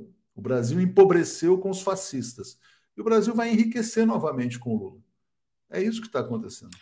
Agora, tem gente que continua. E, assim, como, como acontecia antes, quando o, o, o reino do leão estava tudo bonito aqui no Brasil, é, era porrada todo dia também, dizendo que estava tudo errado. Né? Estava tudo errado, programas sociais estavam errados, era desperdício de dinheiro público e tudo mais. É, e agora vai, vai se refazer também esse laço. Agora, podia ser diferente, né, Leonardo? Eu acho que eh, o governo também tem uma responsabilidade. É, é, eu sei que, que não é do estilo do PT é, e, e, dessa esquerda, né, que sabe governar, que é o PT, basicamente, não é do estilo confrontar com grandes grupos poderosos financeiros como a Rede Globo. Mas você não acha que estava na hora de fazer alguma coisa nesse Estava na hora, né? Estava na hora de falar, porra, de novo, né? De, de novo, novo, vocês vão repetir essa história vão vir com discurso de ódio novamente, porque discurso de ódio, para mim, a Globo é muito insidiosa, viu, o, Conde? Esse vídeo dos artistas aí, olha, eu acho que isso é aí é. Prelúdio, é novo, né? esse, esse, vídeo é um pre, pre, é prelúdio. É prelúdio de um novo junho de 2013, né? Uma nova revolução colorida, né? Porque, ó, o marco temporal. Cuidado, hein, gente? Cuidado, cuidado, cuidado com essa malandragem aí, mais uma vez da Rede Globo. Cuidado. Eu acho que é isso. Quando eu vi você falando ontem à noite no teu programa, né? É, vai ajudar a Globo, ó, vai dar nisso aí. Quer ajudar a Globo, termina assim. Vai. Olha a garrafa de água do Leonardo. Não, mostra essa garrafa pra gente aí, Leona. Que garrafa, garrafa é essa? Garrafa estilizada, né? Olha, combina com a parede, né? A garrafa combina com a parede e ela parece até uma. Tem, tem Wi-Fi essa, essa. Tem Wi-Fi. Tem, tem wi é, é, garrafa inteligente. É Ô, Léo, olha só. O Odraud TV. Marreco tem que cumprir pena de, de pan, pena de depanação. Não entendi isso aqui. É, fora imperialismo, Léo O Odraud, você sabe que é Eduardo, né? Oi? Odraud, você sabe que é Eduardo ao contrário. É Eduardo ao contrário, sim. É Eduardo ao contrário. Mas aqui a, a, a, frase também me pareceu meio ao contrário. Não sei, pena de depenação, será que é isso? Fora imperialismo, Léo Atucha sabe informar da saúde do Rui Costa Pimenta? O Rui Costa Pimenta está com algum problema de saúde? Não estava sabendo, para mim estava tudo bem. Também não estou sabendo. É, e Antônio Vasques, o vídeo do Lula em Pernambuco com os estudantes é lindo demais. É, que, que eu ia trazer para você agora, Leonardo? Está aqui Enquanto na minha você se lembra, eu vou fazer a propaganda. Gente, quem, tiver, quem ainda não apoiou o documentário, catarse.me barra máfia. Né? Simples, ninguém vai esquecer dessa palavra, máfia. catarse.me barra máfia, vai cair lá no link. E tá, tá, tá indo rápido. A gente já está com 35% da meta alcançada do novo documentário do Joaquim de Carvalho. Deixa, deixa eu colocar na tela, então, esse, esse documentário, a matéria aqui, o convite, para você falar mais um pouco, Leonardo. Aqui, ó. Os crimes de Moro e a máfia de Curitiba apoia o novo documentário de Joaquim de Carvalho. É, tá aqui e você entrando aqui, você pode colaborar. Guantánamo de Curitiba. Como é que está esse projeto? O que, que é o, o mote então, central? Cara, esse projeto, é claro... assim, quer dizer, foi, ontem foi um dia muito interessante. Eu estava eu chamei o Joaquim para a gente bater papo, para a gente lançar esse documentário, porque ele tinha feito a entrevista com o Tony Garcia, o tema estava quente, né? E é aquela coisa da intuição, né? De que as coisas, o tempo está fechando para o Moro, né? Para o Moro, depois de ter fechado para o Dallagnol. É, a vaia foi sintomática, o que está acontecendo, né? A maneira como todos os recursos lá do Dallagnol foram negados, como ele foi, ele recebeu Acelerou, a mais né? Esse é o dado, né? É, então. Então, aí o que acontece? A gente ia lançar esse documentário ontem, e ontem mesmo, né, chegou essa. A gente recebeu esse vídeo do depoimento do Tony Garcia, o que esquentou ainda mais o lançamento. Quer dizer, então, aí a gente correu para lançar o documentário. A ideia é que o Joaquim vá para Curitiba já nos próximos dias para mergulhar fundo nessa história, é, trazendo todos os personagens, né, quer dizer, que foram envolvidos nessa, não só na história do Tony Garcia, mas também, por exemplo, você tem o advogado Roberto Bertoldo, que foi preso a partir do falso testemunho do Tony Garcia. Você tem o caso da cafetina, a Mirley, que uh, era quem fornecia as profissionais para as festas, da chamada, a famosa festa da cueca, lá, aquela coisa do, dos desembargadores. É, tem, tem histórias muito boas, né? E, e isso de fato aconteceu.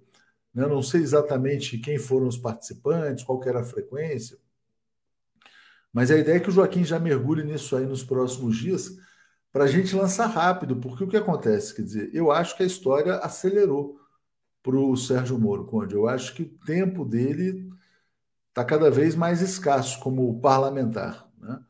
E, e também talvez como homem livre. Não dá para. Porque eu comecei a ouvir nos últimos dias as pessoas falando com muita naturalidade sobre a prisão do Moro.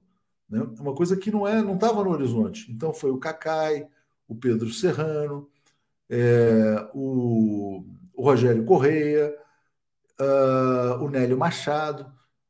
Esse, esse é o desfecho natural. É, é, o desfecho natural. Ele cometeu muitos crimes, não foram poucos. Né? E tudo Você isso está vindo à tona. Ele você acha que o Tacla Duran está dizendo peguem o passaporte do Moro porque acho que é vai... é necessário. É necessário, né?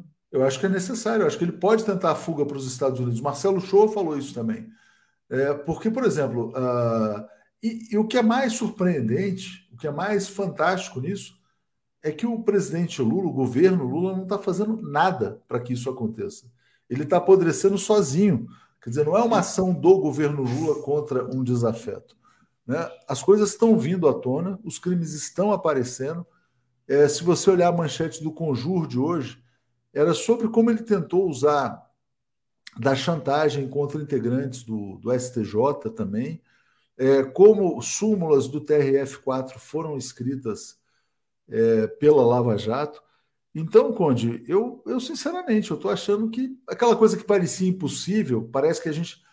Sabe, é aquela coisa, né? Que às vezes as pessoas pare... É, podem pensar que a gente está sendo sensacionalista, né? Do tipo, Moro preso amanhã, né? Mas eu acho que pode acontecer de fato.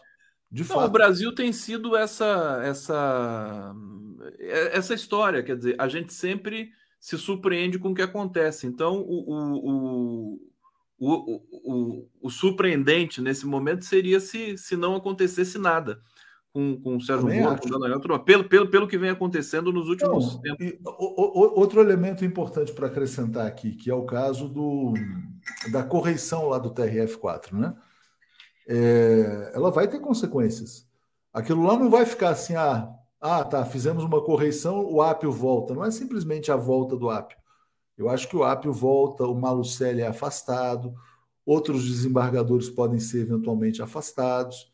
É, eu não, não, creio que o trabalho lá tenha sido uma coisa é, apenas uma formalidade, né? Eu acho que eles vão a fundo nisso. E outra coisa, Conde, a suspeição da Gabriela Hardt. Né? Por que, que ela se declarou suspeita? Porque ela vai processar o Tony Garcia. Então é muito fácil, né? Imagina assim, olha, olha que interessante.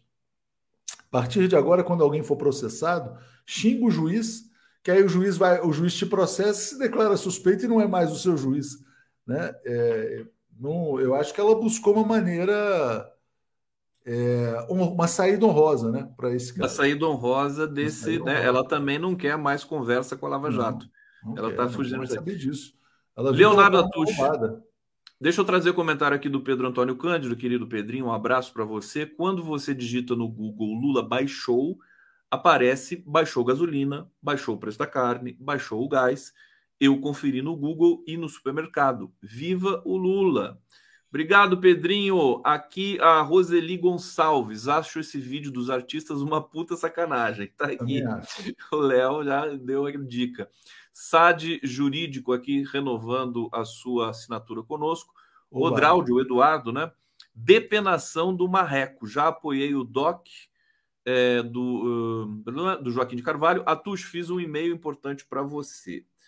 É, Léo, você sempre é, se preocupa muito é, com, com, duas questões, basicamente, aliás, com todas as questões que dizem respeito à destruição do Estado brasileiro é, no período Temer e Bolsonaro, notadamente Eletrobras, é, e aqui tem uma matéria também importante, e da reforma trabalhista. Né? Tem uma matéria no 247, Marinho diz que o governo Lula quer rever trágica reforma trabalhista ainda em 2023. É, o Lula sempre é muito cuidadoso, porque ele não quer dar a impressão de que está quebrando contrato, etc. Ele mobilizou a AGU para fazer uma análise, não sei se é a AGU ou CGU, fazer uma análise da, da privatização da Eletrobras. O parecer foi trágico, no sentido de que nós fomos roubados mesmo, né?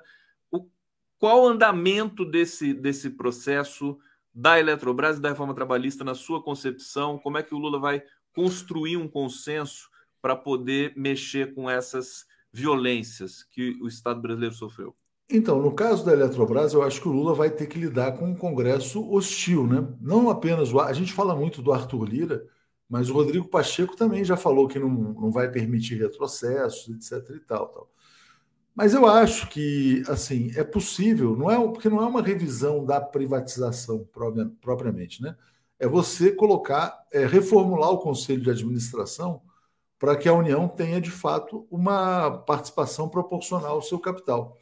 Eu acho que o que está sendo pedido é pouco. Na minha opinião, é, deveria se buscar uma anulação completa, porque eu acho que o processo de venda foi absolutamente fora da lei, absolutamente criminoso. Inclusive, a própria Procuradoria-Geral da Fazenda Nacional alertou a equipe do Paulo Guedes na época dizendo que tinha crime.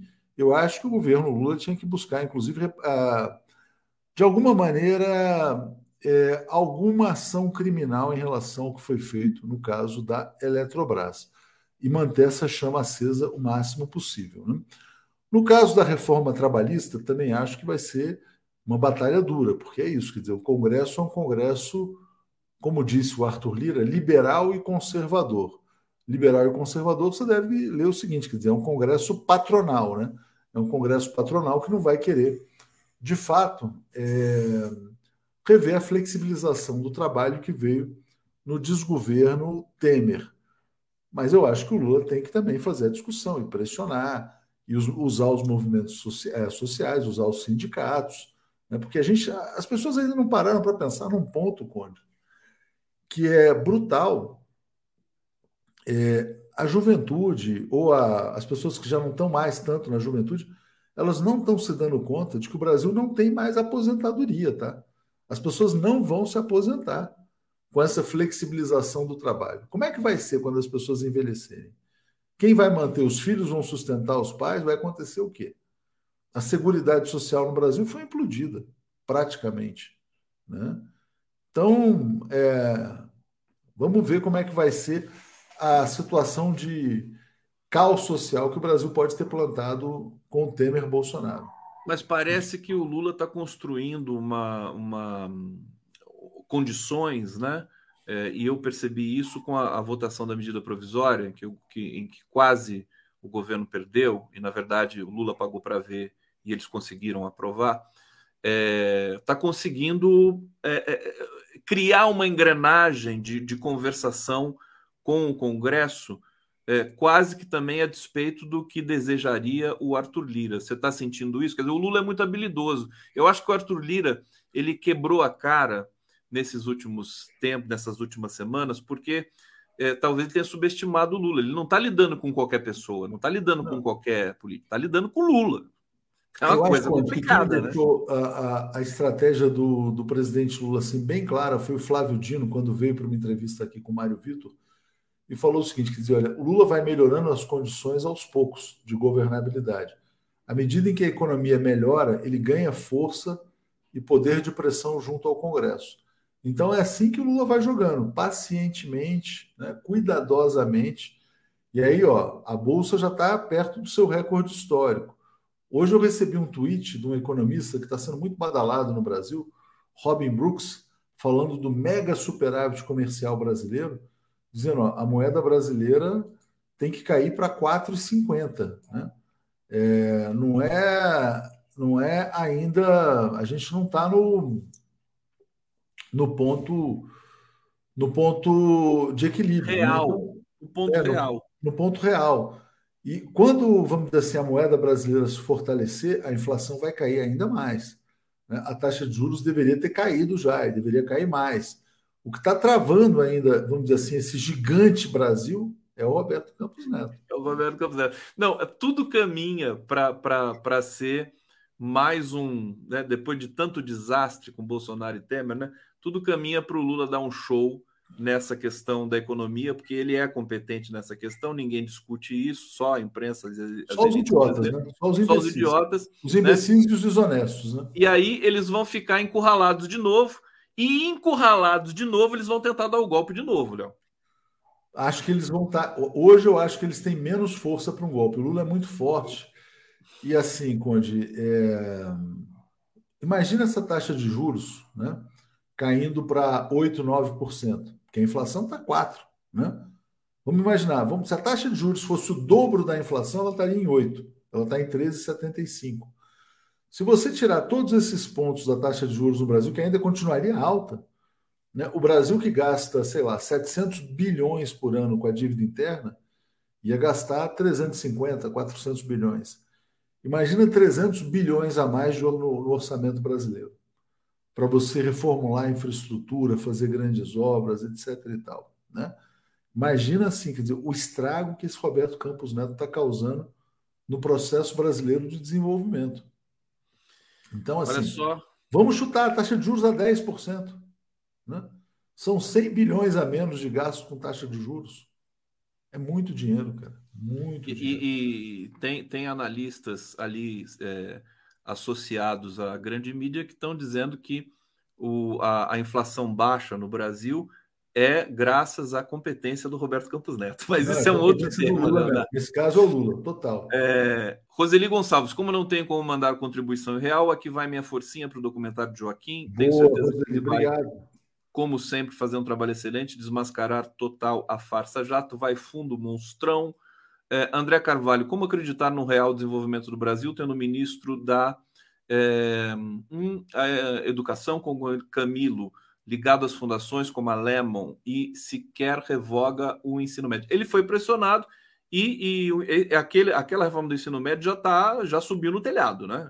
É, enfim, ele falou que ia revisar, né? Não sei, quer dizer, aí é um tema que eu, eu para ser sincero, é tanta coisa acontecendo que eu não acompanhei em profundidade. Mas eu acho que a gente tem que chamar o Camilo aqui e ouvi-lo, né? Claro, claro. É, Renata, que semana, Brasil. Que Corra semana. e seja feliz.